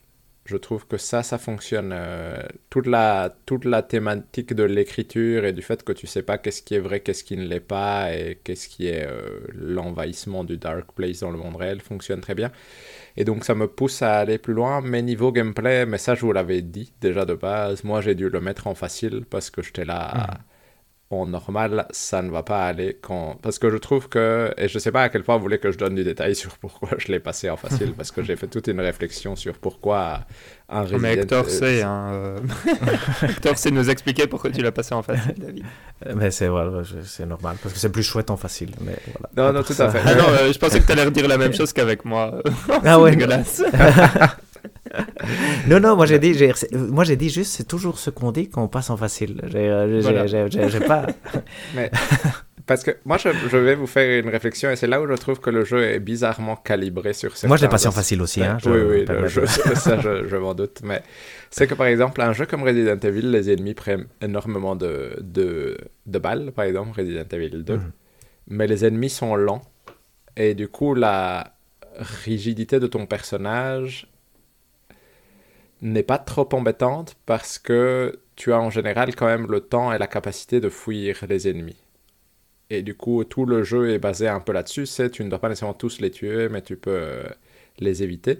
Ici, je trouve que les ennemis prennent tout autant de balles que dans un Resident Evil, sauf qu'ils se téléportent. Ils viennent te foutre des coups corps à corps qui sont clairement plus rapides que ce que fait un zombie dans Resident Evil. Et donc, ça donne cet équilibre où tu es là. C'est hyper chiant d'essayer d'éviter un ennemi quand il est tout près de toi. Et ensuite, lui tirer dessus devient hyper compliqué. Et tu dois quand même lui foutre 15 balles dans la tête parce que sinon ça ne va pas. Et du coup, je trouve que voilà, je trouve que c'est un jeu qui a quand même des, des choix d'équilibrage et des rigidités par-ci par-là qui ne fonctionnent pas tout à fait avec son gameplay. Et pourtant, je l'aime bien. C'est ça qui est. Si je peux intervenir sur la difficulté, un truc que je trouve frustrant chez Alan Wake, c'est que tu as des ennemis très faciles et très difficiles en même temps quand tu joues en normal, et tu sais pas pourquoi. Tu vois, il y a des trucs où tu dois effectivement faire euh, des efforts euh, et vraiment être concentré pour les tuer, quand d'autres qui... tu t'attends pas à ces pics de difficulté de, façon tellement irrégulière, même pas sur des boss ou des trucs comme ça, ça devrait être des, des, des méchants normaux. Et donc ça, ça m'a surpris. Moi, moi, je meurs même en facile, là, parfois. veux dire. Donc, euh, Mais bon, ok.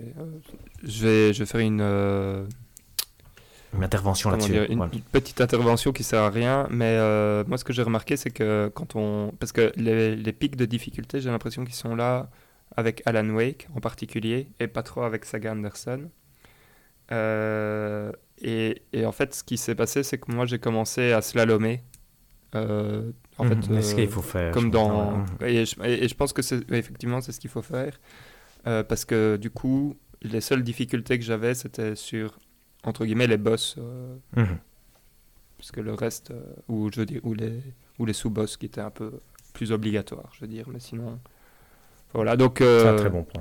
Mais c'est vrai qu'on s'égare, on s'égare par rapport à la discussion. Vas-y Valérie, redirige-nous dans le bon chemin. moi, moi, ce que j'aimerais bien, je pense que c'est important de, de parler. Bah, donc, comme j'ai compris, vous êtes arrivé à différents endroits, mais vous l'avez pas encore fini. Non. J'aimerais bien qu'on parle un peu, justement, parce que je pense que c'est un point qui, dont on a un peu touché, mais qui, est, qui central ici.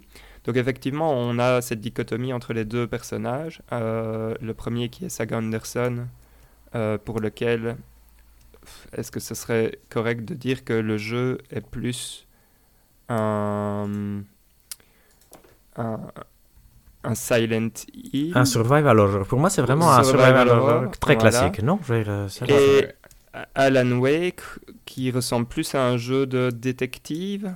Oh, c'est un peu compliqué. Ah, c'est plus une expérience euh, spéciale, non? Le truc d'Alan Wake, c'est difficile à lire. Exact. Et, donc, euh, et donc, je veux revenir sur, euh, sur ce que tu disais, Hector, parce que je pense que ça, c'est correct.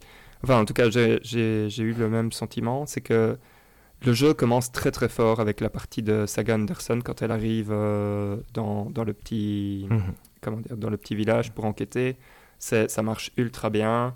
Il y a euh, tout, ce, tout, tout, ce, truc avec l'arbre de la sorcière euh, pour passer euh, de l'autre côté, etc. Enfin bon, bref, ça marche ultra, ultra bien. Et puis, on a le premier chapitre avec Alan Wake. Et, et c'est celui qui se passe dans le métro, si je dis pas de mhm. bêtises. Tout à fait. Et celui-là a tout cassé. En fait, d'un point de vue rythme, je trouve que ça casse énormément euh, ce, que, ce que le jeu avait bien mis en place. Parce que effectivement, euh, comme vous l'avez dit, il faut s'habituer à, une nouvelle mhm. une nouvelle mécanique. Parce que, donc j'explique, avec Alan Wake, donc comme c'est un écrivain, ce qui va se passer, c'est qu'on va récupérer des sortes euh, d'indices qui vont être des mots qu'on va pouvoir utiliser sur des scènes bien spécifiques pour pouvoir faire progresser en fait l'histoire. donc j'invente, on est au bout du métro et on va utiliser euh, le mot rituel. Et en fait, euh, c'est un peu comme si euh, Alan Wake écrivait la partie rituelle qui se passe au, allez, au fond du métro. Et du coup, la scène change et va peut-être débloquer quelque chose pour, pour qu'on avance. Et donc, il faut trouver le bon mot à mettre sur la bonne scène pour pouvoir faire avancer l'histoire. Et je trouve que c'est une mécanique qui est à la fois intéressante et qui est, euh, d'un point de vue rythme, euh, très frustrante, comme le disait euh, David. On peut passer du temps à pas savoir exactement si ce qu'on fait fonctionne ou pas. Est-ce que c'était là qu'il fallait le faire ou finalement est-ce qu'on avait déjà débloqué la porte? Et donc il y a cette partie frustrante. Et puis après, il y a le niveau 4 qui est Wissing avec Alan mm. Wake. Mm-hmm. qui est, chouette, mm-hmm. qui est dingue. Parce que la présentation là-dedans, c'est. En fait, c'est. Il y a tout qui change. C'est. Je sais pas comment dire ça, mais il y a un effet de surprise. C'est frais. Euh, et puis c'est fini. De... En fait, c'est plus chiant, en fait. Euh, enfin, je sais pas, c'est. Il y a ce côté où le jeu commence à ce moment-là, j'ai trouvé. Et alors après, euh, après ça, se, rééquilibre. Mais, euh, mais je trouve que le début est un peu longuet euh, avec Alan Wake, avant de, de justement arriver à faire exactement ce qu'il veut. Et alors, je ne sais pas si vous êtes arrivé au chapitre avec, qui se passe dans l'hôtel. Oui, avec Alan oui, à la Room 665. Ouais, ouais. voilà, c'est ça. Qui est, qui est probablement un des meilleurs niveaux avec Alan Wake aussi. quoi. C'est les deux gros. Le Wissing et, et celui-là, c'est incroyable. Et euh, enfin voilà, je sais pas si vous voulez dire quelque chose euh, d'autre là-dessus, sur le rythme euh, entre les deux. Je rebondis rapidement, Valérien, parce que moi, donc, j'ai vraiment souffert avec cette partie. Juste que, par exemple, ça pourrait être effectivement le moment de Wissing où ça change. Et pour moi, moi, je suis vraiment dans une phase où j'aime vraiment les deux. Tu vois, j'ai, mhm. je suis à un point où je, dois changer vers Saga ou Alan Wake et je me dis, ah, les deux font du sens parce que comme le disait David, c'est vrai qu'on n'avait pas peut-être ni, euh, ni toi Valérien ni moi insisté dessus, l'histoire se tient assez bizarrement parce qu'il y a des moments, avec Saga, ça se tient. Après, il y a Wake, et là, ça se tient plus parce que tu comprends rien. Tu vois, il y a plein de trucs lufoques qui arrivent. Tu vois, tu vas dans des Mhm. interviews, des choses comme ça.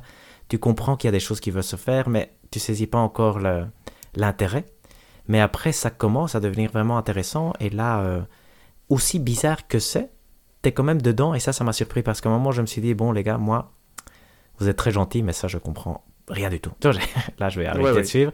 Et, euh, mais après, je suis redevenu, je, je suis re-rentré dans l'histoire, dans les deux sens. Et donc, ça, je trouve que c'est vraiment très satisfaisant. Comme tu disais, Valérian, ici, je viens de finir l'hôtel et je suis passé avec la maison de retraite avec euh, Saga. Et c'est vraiment Ah, un moment où tu es en train de, de, de vraiment prendre énormément de plaisir dans le jeu. Donc, euh, donc c'est génial. Maison Moi, de je- retraite, c'est un grand, grand moment. Ouf, là, euh, pour les jumpscares, en tout cas, là, je me suis, j'ai pensé à toi plusieurs fois. Mais je sais pas si. J'ai eu du mal à, à finir cette partie-là. euh. Moi, j'ai trouvé ça absolument génial. À, à- à un moment, Ouais, c'est ouais. chiant parce que ça fait quand même. Je me dis, c'est pas bon pour le, le système nerveux, mais, mais ça, ça a quand même son effet. Je sais pas si toi, David, t'es déjà arrivé à la maison de retraite. Pas Euh, je encore. pense pas. Pas encore. Non, ok. ok, non, non, il n'a pas encore fait. euh, Ça fait partie. Et, et Mais il a tout N'hésitez pas à spoiler, Enfin, sans- il n'y a pas de. Oui, non, bien sûr. Ah on ouais, essaiera quand même donc- d'être avec des pincettes sur les trucs qu'on peut.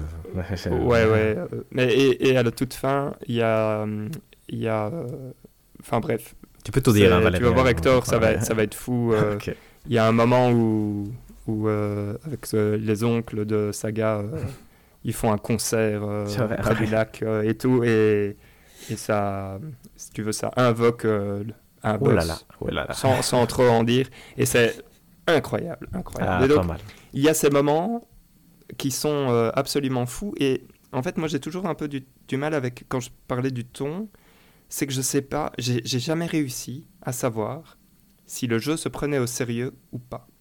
Et là, je voudrais avoir votre avis, parce que j'ai jamais réussi, même à la fin, à savoir est-ce que c'est un jeu qui se prend au sérieux Oui ou non David, t'en penses quoi, toi, de Ah, ce que joué question. Mais c'est une bonne question parce que moi je le voyais comme une dichotomie encore une fois de la pour moi Saga c'est un peu toi entre guillemets qui sait pas trop euh, qu'est-ce qui est vrai qu'est-ce qui ne l'est pas.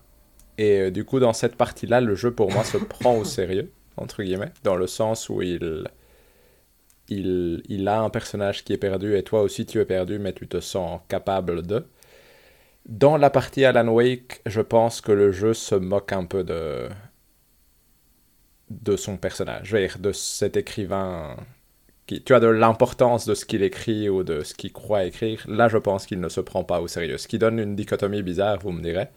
Mais j'ai pas vu la fin, du coup, forcément, j'ai pas, j'ai pas réponse à ma question et je ne sais pas si j'aurai réponse à ma question. Mais j'ai l'impression que même à ce niveau-là, il y a une une certaine dichotomie dans le sens où c'est pas que dans ce que raconte Alan Wake, c'est rigolo. Mais c'est dans ce que raconte Alan Wake, ça n'a aucun sens et ça te fait douter de l'intelligence de Alan Wake dans ce qu'il écrit et dans ce qu'il croit être en train de faire. Je sais pas si vous avez eu la même chose, mais moi, Alan Wake, Ouais, moi, le problème, c'est que j'ai fini le jeu, donc euh, j'ai Mhm. une autre vision de ce qui se Ah, passe. ouais, quoi, mais- Ça, ça c'est vrai que c'est dommage qu'on n'ait pas fini, effectivement. Parce que c'est une excellente question. Moi, je, je, je sais pas répondre parce qu'en plus, il y a, nous, on le sait, il y a l'auteur du jeu qui, est, qui apparaît quand même beaucoup dans le jeu. Qu'est-ce que ça veut dire Tu vois, est-ce que. C'est malaisant en même temps et ça peut être rigolo, tu vois, dire, mais si. C'est curieux quand même. Non, je veux dire, il y a, il y a toujours cette ambiance.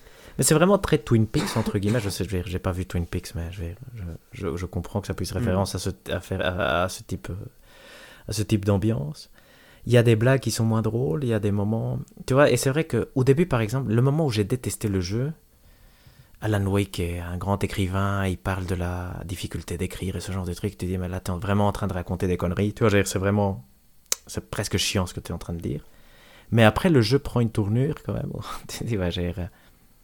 Je sais pas. Je, donc. euh, donc c'est intéressant. Ça reste un produit intéressant. Après, quand on veut dire, quand il se prend au sérieux, est-ce que, est-ce que la, la question que tu veux poser, Valérian, est est-ce que le créateur d'Alan Wake croit qu'il a fait une œuvre importante? Moi, je pense que Oui. oui. Moi, je pense Mhm. que oui. Et je pense qu'il l'a fait en conscience. Ouais.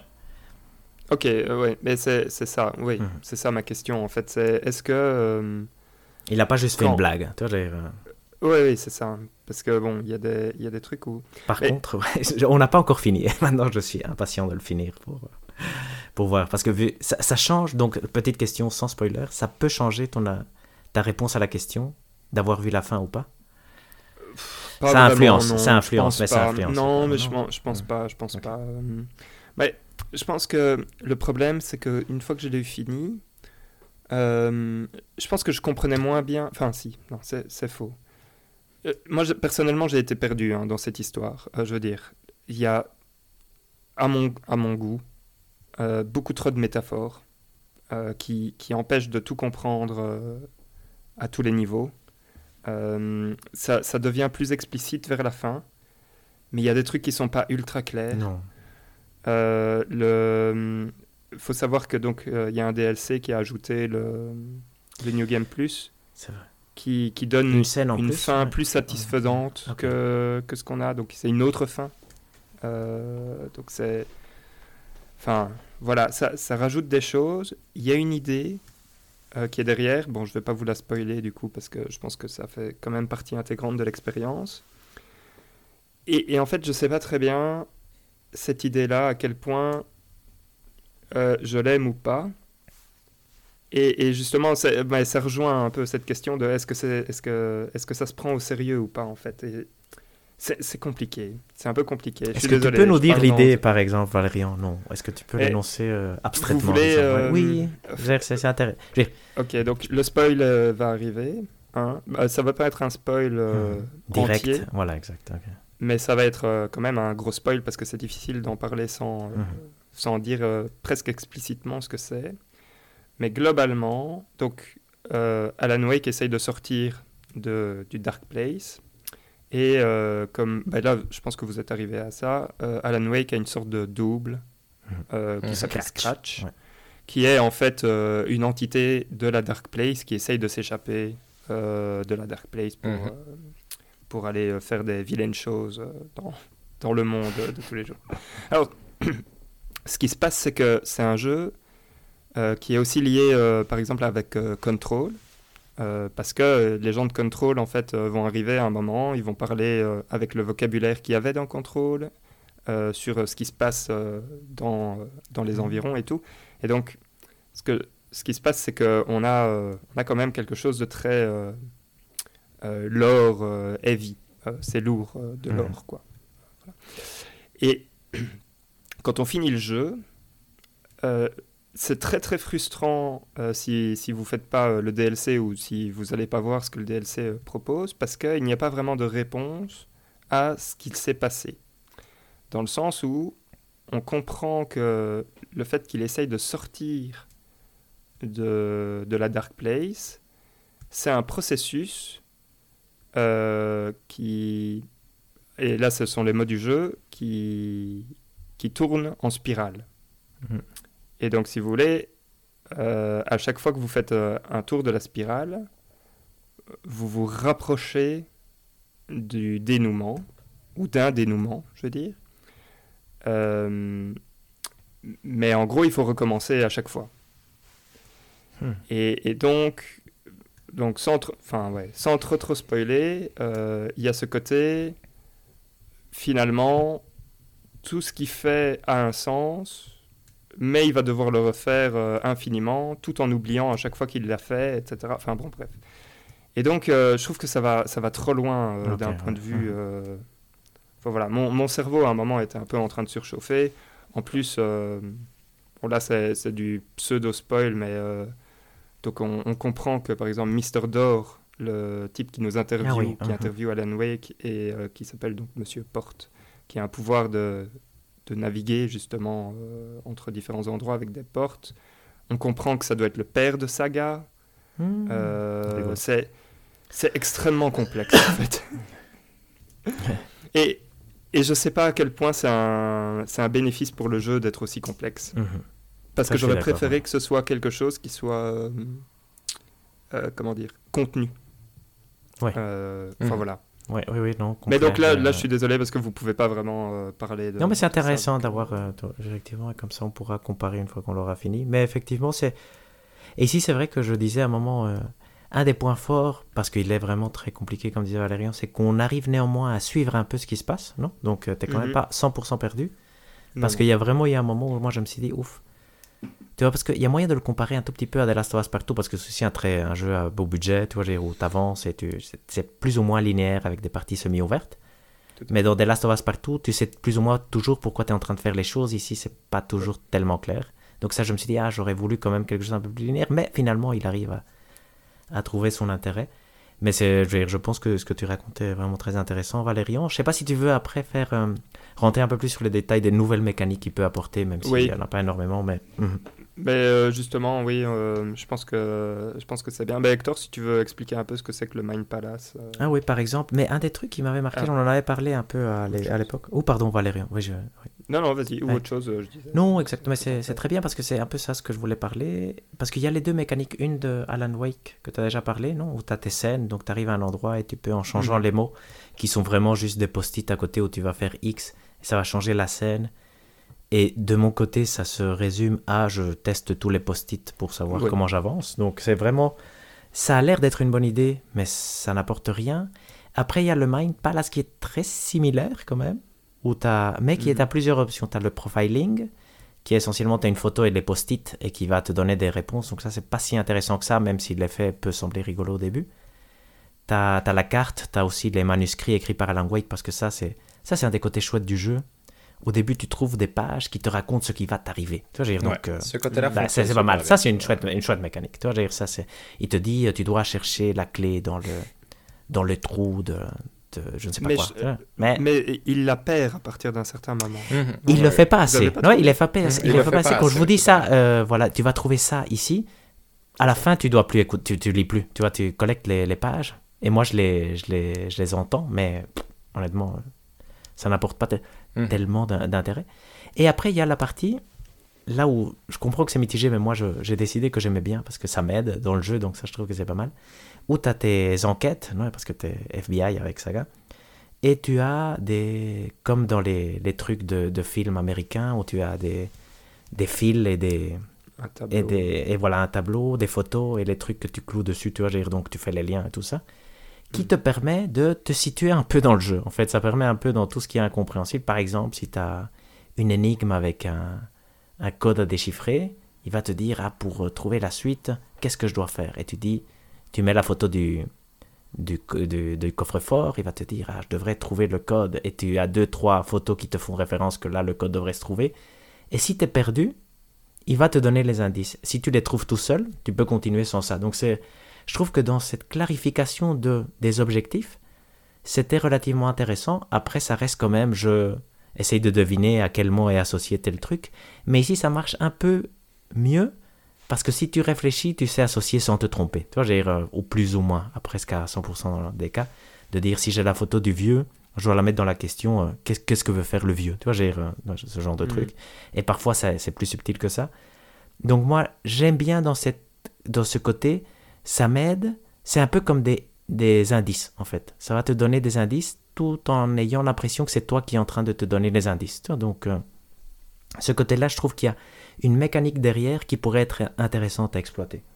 Donc, euh, donc ça c'est. Je veux bien qu'on reste sur cette mécanique-là. Mais David, tu veux rebondir peut-être euh, sur euh, cette mécanique-là bah, Moi, c'est sur. Je trouve que les deux, pour moi, sont relativement équivalentes dans le sens où c'est des des choses qui semblent t'offrir de la liberté au début, mais qui t'en offrent pas du tout au final et qui du coup mm. euh, sont sympas juste parce que ça change un petit peu le rythme du jeu, mais pas parce que ça apporte quoi que ce soit dans le sens où que ce soit la partie d'Alan Wake avec les, les de re-raconter ce qui se passe dans un endroit pourrait ouvrir la possibilité de tu as de la liberté dans ce que tu explores et dans ce que tu, ça pourrait emmener des mm-hmm. embranchements scénaristiques si tu l'imagines euh, à son plein potentiel et ça ne le fait pas du tout.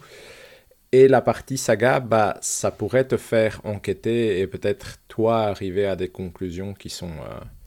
Euh, tu, vois ce que je veux dire? J'ai l'impression que le jeu mhm, oui. aurait pu réagir à ce que tu fais et il ne le fait pas du mhm. tout. Il attend juste que tu le mettes dans l'ordre que lui attend, entre guillemets. Et ce côté-là fait que du coup, euh, au début, tu es un peu intrigué, mais assez vite tu comprends que c'est des c'est des gimmicks, en plus que... Et que c'est sympa. Moi, je trouvais ça encore sympathique dans le sens où ça changeait mon rythme, le truc de saga un peu. mais je trouvais pas ça. Tu vois, c'est vraiment. C'était un menu, quoi. C'est un menu de euh, mhm. qu'est-ce que je vais faire, ok, blablabla, bla, bla, ok, on va faire ça. Et euh, c'était pas un, c'était un menu sympathique, mais ça, ça n'allait pas plus loin que ça. Moi, je vais aller un cran plus loin que David. je suis d'accord avec. Euh, je, suis d'accord avec ce qu'a dit Hector. C'était mon, mon premier, ma première impression du Mind Palace, par exemple. Euh, alors, je suis, je suis d'accord avec euh, ce qu'a dit euh, David. Et en plus, je vais aller un cran plus loin. C'est que à la fin, moi, ça m'énervait d'être bloqué, par exemple. parce qu'en fait, il fallait que je finisse de faire le raccord dans hmm. le Mind Palace pour pouvoir avancer. Et, et, je trouvais que ça cassait trop le rythme, en fait. parce que quand tu es avec Saga, par exemple, enfin, il y a, y a, un moment, je trouve T'as pas besoin de devoir aller coller tes post-it pour pouvoir avancer. Mais le jeu te demande de le faire. Euh, et, et, je trouve que comme il n'y a aucun enjeu à le faire, comme disait David, parce que bah, il n'est pas à plein potentiel, tu sens pas qu'ils ont. Enfin voilà, c'est il faut mettre A avec A et, puis ça va faire avancer le truc. Ça, ça coupe complètement l'action. Et, euh, et, ça, ça, m'a, enfin, ça fait partie des, des points qui m'ont, qui m'ont fort frustré. Je l'ai moins eu avec Alan Wake. Donc ah, c'est vraiment le Mind Palace euh, de Saga Anderson qui m'a plus embêté que celui d'Alan Wake. Pourquoi? Parce que celui d'Alan Wake, encore quand tu le changes mais que tu te trompes, ça change la scène et donc tu te dis ah bah, il y a eu quelque chose qui s'est passé quoi. Enfin même s'il ne se, se passe rien quoi. Enfin je sais mhm. pas comment expliquer ça. Mhm. J'ai moins eu euh, l'effet euh, et puis ouais et puis la partie avec Alan Wake est moins haletante que la partie avec Saga quoi. Mais voilà, euh, donc, donc voilà, moi c'est un point qui, que je trouvais était un prémisse d'une bonne idée, mais qui n'est pas extrêmement bien implémenté. Donc, et donc je, suis assez déçu de ce truc-là. Moi, je, voilà, mais je, je, le défends un tout petit peu quand même, même si je suis entièrement d'accord que c'est pas une idée qui, qui vaut la peine d'être sauvegardée. Mais je trouve que pour moi, ça m'aide dans ce côté-là, à un moment où, ok, je vais faire une petite pause et je vais jouer à mettre tous les trucs ensemble. Parce que... Et je mm. trouvais que c'était Bon, moi, je trouve qu'il y a derrière un bon truc, comme quoi où tu peux effectivement, comme un peu la partie de Alan Wake, tu vois, si tu devais vraiment réfléchir aux mots que tu devais mettre et donc t'investir, que tu joues en même temps quand tu choisis le mot, chose qu'on ne fait pas parce qu'en général tu n'as pas beaucoup de mots et tu prends les, les mots tels qu'ils viennent dans l'ordre.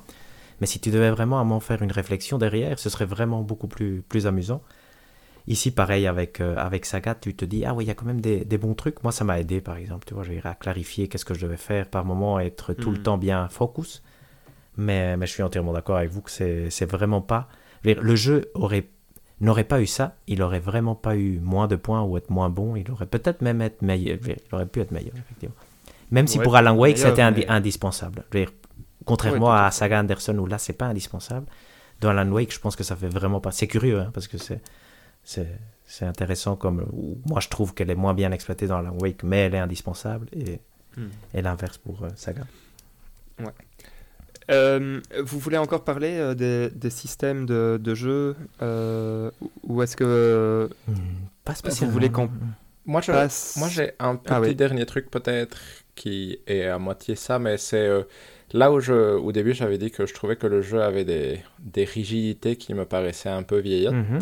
par exemple, c'est que tu ne peux dialoguer qu'avec qui le jeu a décidé de dialoguer.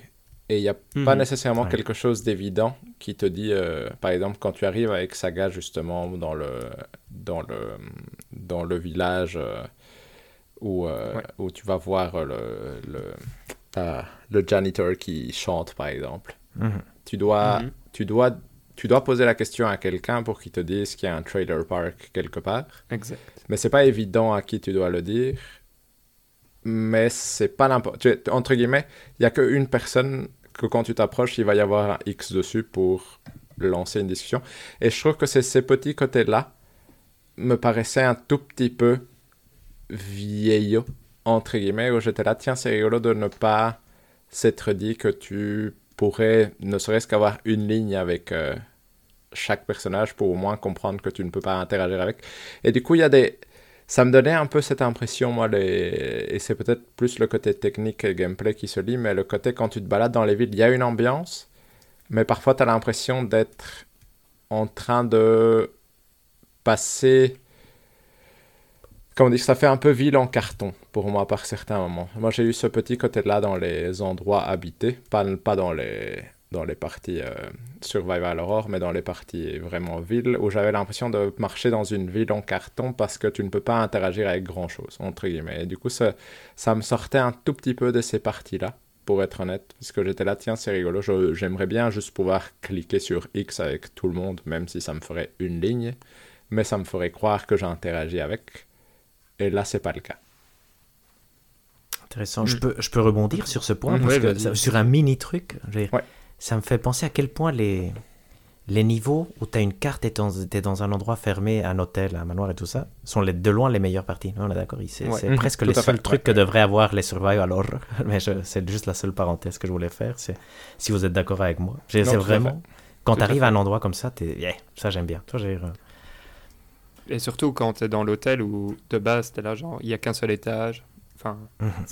c'est vachement bien foutu. Oui, c'est bien, non, honnêtement. Euh, si, si ça vous dérange pas, je pense que hum, parce qu'on n'a pas euh, parlé du jeu, enfin on n'a pas parlé de ce pourquoi le jeu a été euh, primé euh, au Game Awards. Qu'est-ce que vous avez pensé vous de justement sa direction artistique, qui apparemment lui a valu quand même. Moi je, moi je trouve que tout le côté Mm, la partie Alan Wake est très imaginative, je trouve. Et je trouve que ça ne fonctionne pas tout à fait niveau gameplay. Mais je trouve que le côté euh, changer la réalité avec la lupiote ou interagir avec des vidéos régulièrement fonctionne, euh, donne un côté étrange à l'ensemble qui fonctionne très bien. Je trouve que la partie de Saga est mieux designée en termes de gameplay, mais elle est moins imaginative ou étrange, entre guillemets c'est plus classique hmm. d'un certain côté. je suis d'accord avec euh, David. Je vais, je vais rajouter un truc. Euh, après, je te, euh, je te hmm. laisse secteur, mais moi, ce que il y a un truc que j'adore dans ce jeu et et je veux dire c'est c'est une un des trucs qui va rester bêtement avec moi, c'est quand on finit un chapitre, il y a un écran noir qui arrive, il y a une chanson qui se met en route, et puis il y a des ombres qui viennent. Hmm. Et, euh, et en fait, j'ai fini des chapitres, typiquement, euh, allez, le chapitre dans, le, dans la maison de retraite ou des trucs comme ça, ou euh, celui avec la, avec la chambre 665, qui sont des chapitres qui m'ont demandé quand même beaucoup d'un point de vue, je veux dire... émotionnel. Émotionnel, c'était quand même dur. Mhm. voilà.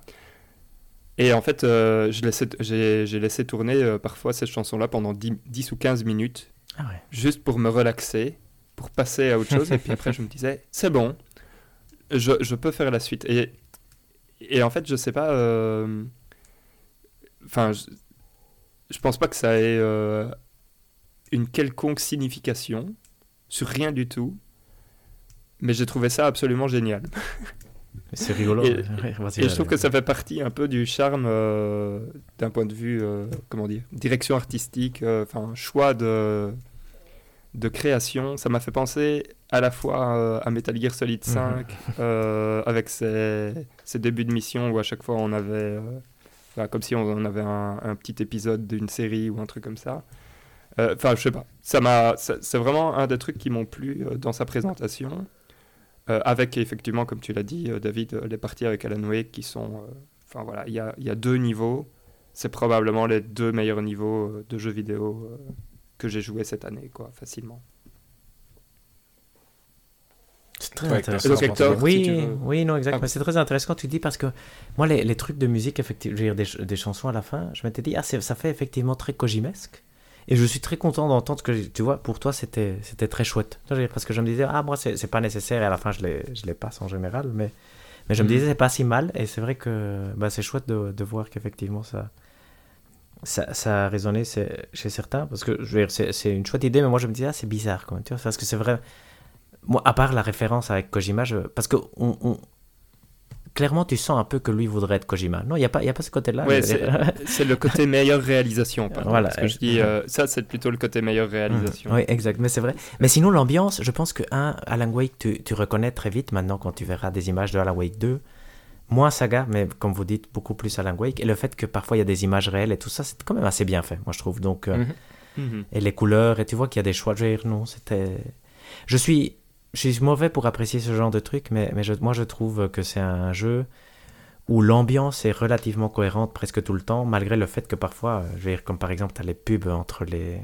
Je vais appeler les bûcherons finlandais, tu vois, je te dis. Et à la fin, ça passe quand même, et tu te dis, mais comment est-ce possible Moi, je mm. déteste en général ce genre de truc, et il y en a certains, à la fin, je euh, rigolais, tu vois, donc. Euh. Et, et, puis en plus, c'est important pour l'histoire. Euh. non, c'est fou, ouais, c'est vrai que c'est fou, effectivement, donc. Donc non, je, je trouve que difficile à dire si c'est mérité ou pas parce qu'on n'a pas joué à tout effectivement. et comment comparer Final Fantasy XVI à Alan Wake 2 non? Là t'es vraiment avec des trucs les mêmes jeux.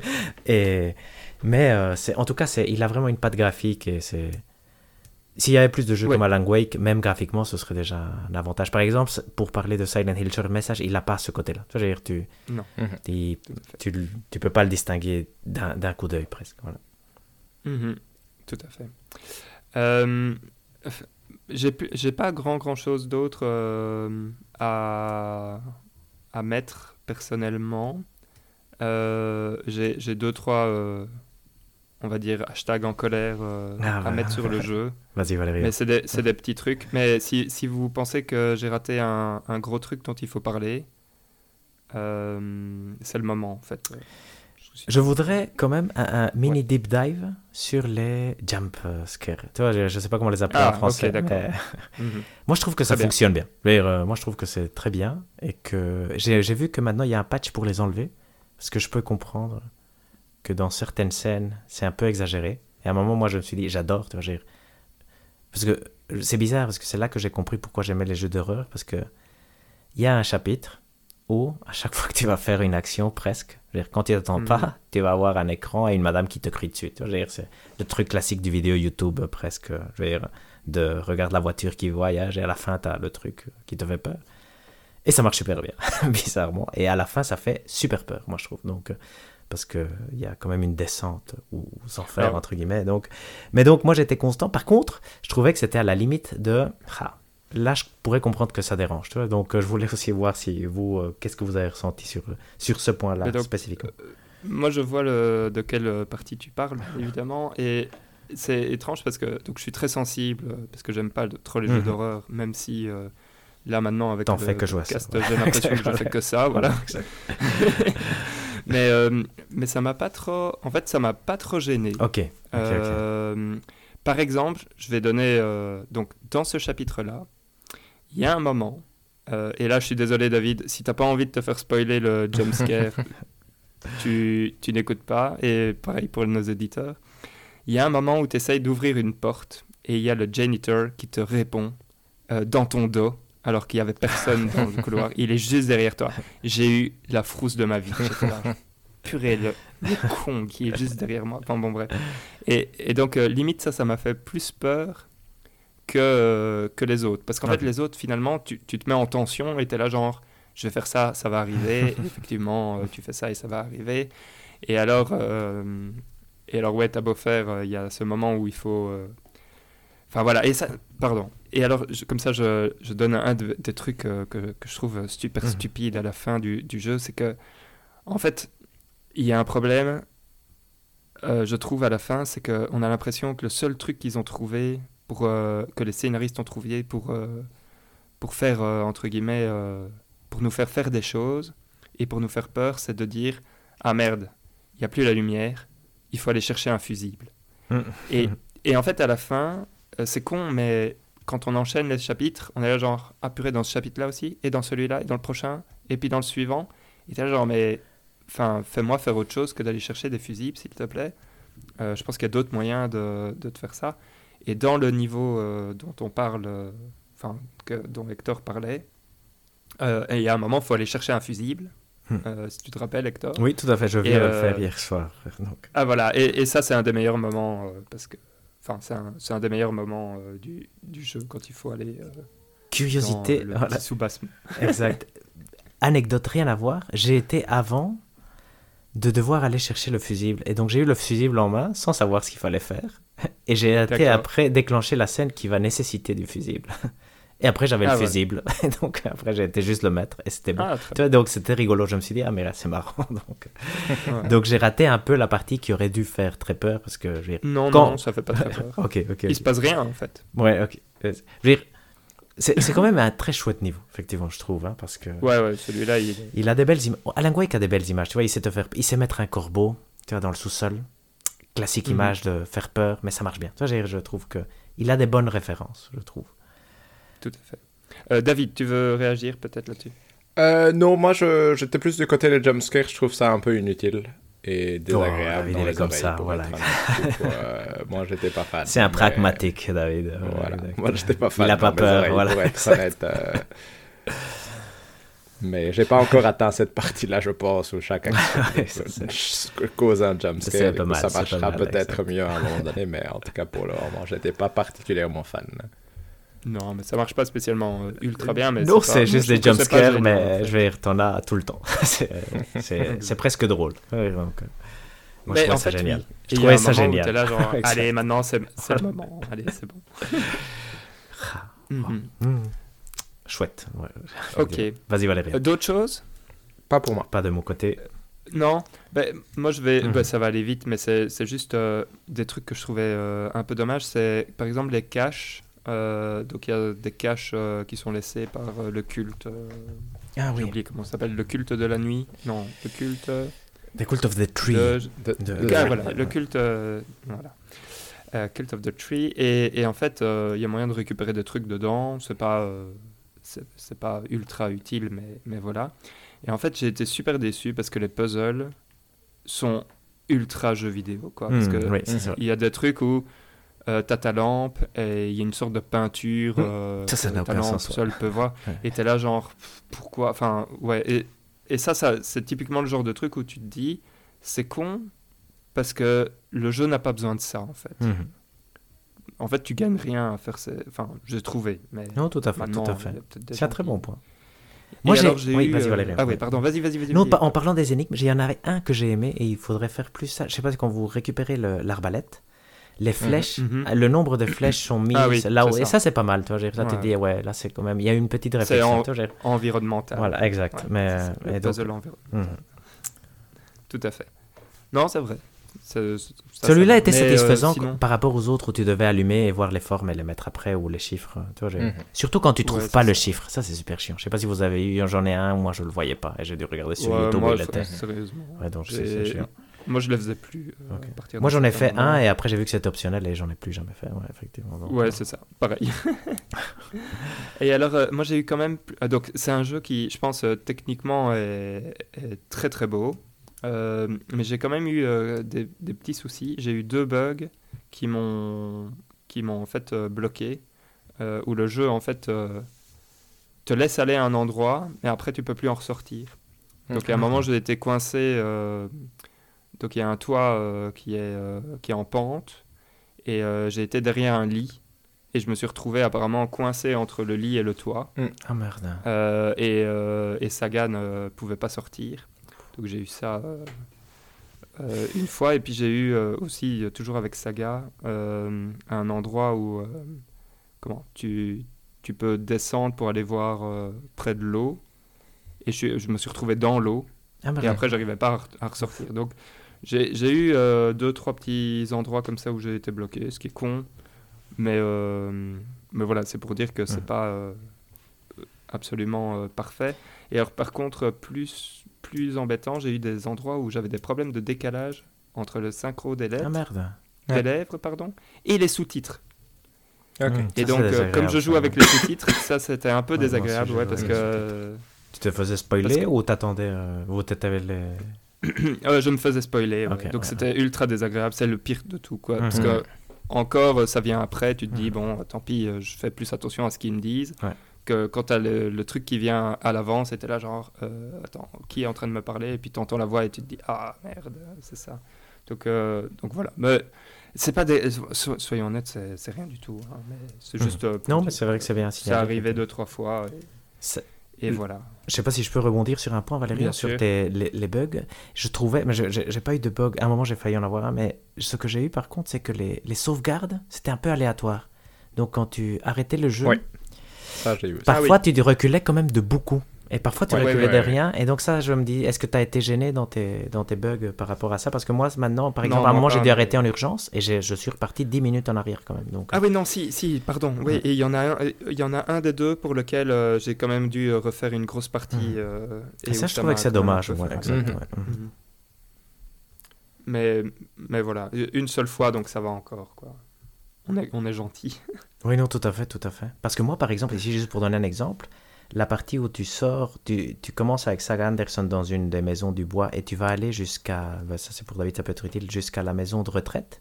Mhm. Si tu sauvegardes pas dans la maison de retraite, tu es reparti pour revenir en arrière jusqu'au bois et tu dois tuer des loups et tout ça, ça c'est un peu dommage.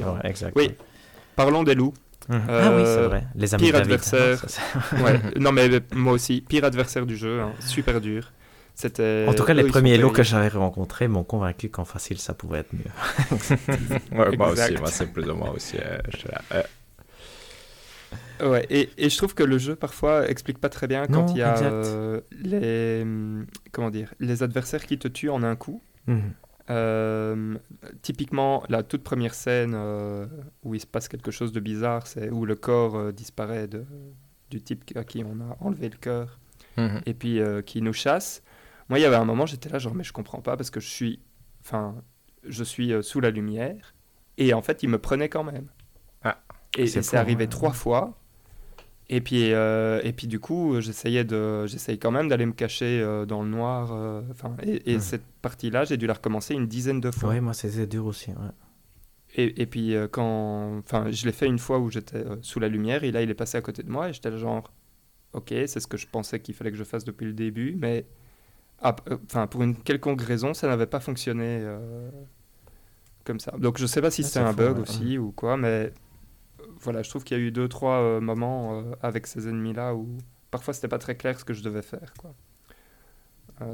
mais il y en a pas beaucoup, hein, des parties mhm. pareilles. Non, non, non, exact. Mais c'est vrai que les loups et le gros sont très rapprochés l'une de l'autre, non? Donc c'est je, C'est mon image. Moi, j'ai l'impression que c'était vraiment très rapproché. Parce que les loups, moi, par exemple, j'avais même, je savais pas si je devais les tuer ou pas, parce que c'était pas oh, clair. ils sont donc, euh, effectivement. En facile, c'est que deux balles, et donc ça, c'est très bien. Ah et il faut déjà réussir à, savoir l'aligner. Hein. ça, ça, par contre, effectivement, là, il faut attendre qu'ils se euh, mettent en ligne, effectivement. Moi, j'ai oublié qu'on pouvait feinter aussi donc, avec Ella, euh, j'ai souffert pendant ah un certain temps. Ouais, j'ai récupéré ma feinte. C'est magnifique. Euh, voilà, est-ce que vous voulez euh, dire euh, qu'est-ce que quelqu'un veut faire un petit mot de la fin sur ah, Je trouve que c'est un très bon jeu quand même, qu'il y a... ça vaut la peine de le jouer, non? Ouais, ça vaut la peine. aussi, hein. Il y, a, il y a des bonnes idées, il y a des chouettes, voilà, et il y a des expériences, il y a des moments comme disait Valérian, le WeSing ou je sais plus comment il s'appelle le niveau. Ouais. Ça vaut la peine, c'est vraiment rigolo, donc. Mhm. Donc très très chouette. Et le Room 665, euh, c'est un des meilleurs euh, niveaux d'horreur. Euh, par contre, là, pour s'échapper du bazar, j'ai dû regarder YouTube, hein, par quel chemin je vais aller, et je joue en facile, donc ça me frustre ça, parce que j'y arrive pas. parce qu'il faut s'échapper jusqu'à la lumière, mais c'est pas clair, parce qu'il faut, à un moment, il te poursuit et il fait le même truc que, que le méchant dans Silent Hill Short Message, c'est-à-dire t'attaquer de l'autre côté, donc il faut se retourner et courir. C'est un peu mieux fait quand même, mais mais il est méchant parce qu'à un moment j'allais y arriver et il m'a tué quand même. Exactement. Euh, donc, voilà, mais, mais c'est vrai que c'est impressionnant, c'est impressionnant. Et ouais, parce qu'il y a une pièce de théâtre quand même qui fait intervenir le diable. C'est rigolo. Tu vois, il fait quand même, je trouve qu'il fait quand même des trucs euh, intéressants qu'on ne fait pas assez souvent mhm. dans le jeu vidéo. Donc, euh. mhm. Tout à fait. Donc une très très belle expérience à faire, qui est pas parfaite, mais qui, loin, qui franchement remplit remplit son, son job. Oui, tout à fait. Je pense. Euh, nickel.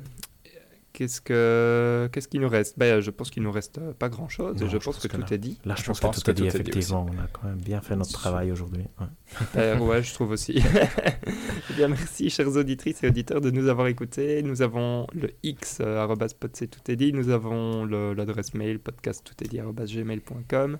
Nous avons surtout euh, la chaîne YouTube, mhm. tout est dit. Euh, et nous avons le jeu du mois euh, prochain, qui est le jeu de deux mois prochains. Mhm. Enfin bon, bref, on verra bien. Ça sera un jeu en Avec deux CD, à mon avis. voilà. Ça sera donc Final Fantasy VII Rebirth. Euh, et on se retrouve bientôt pour un prochain épisode. D'ici là, portez-vous bien et jouez bien. Salut, salut. Ciao à tous. Ciao tout le monde.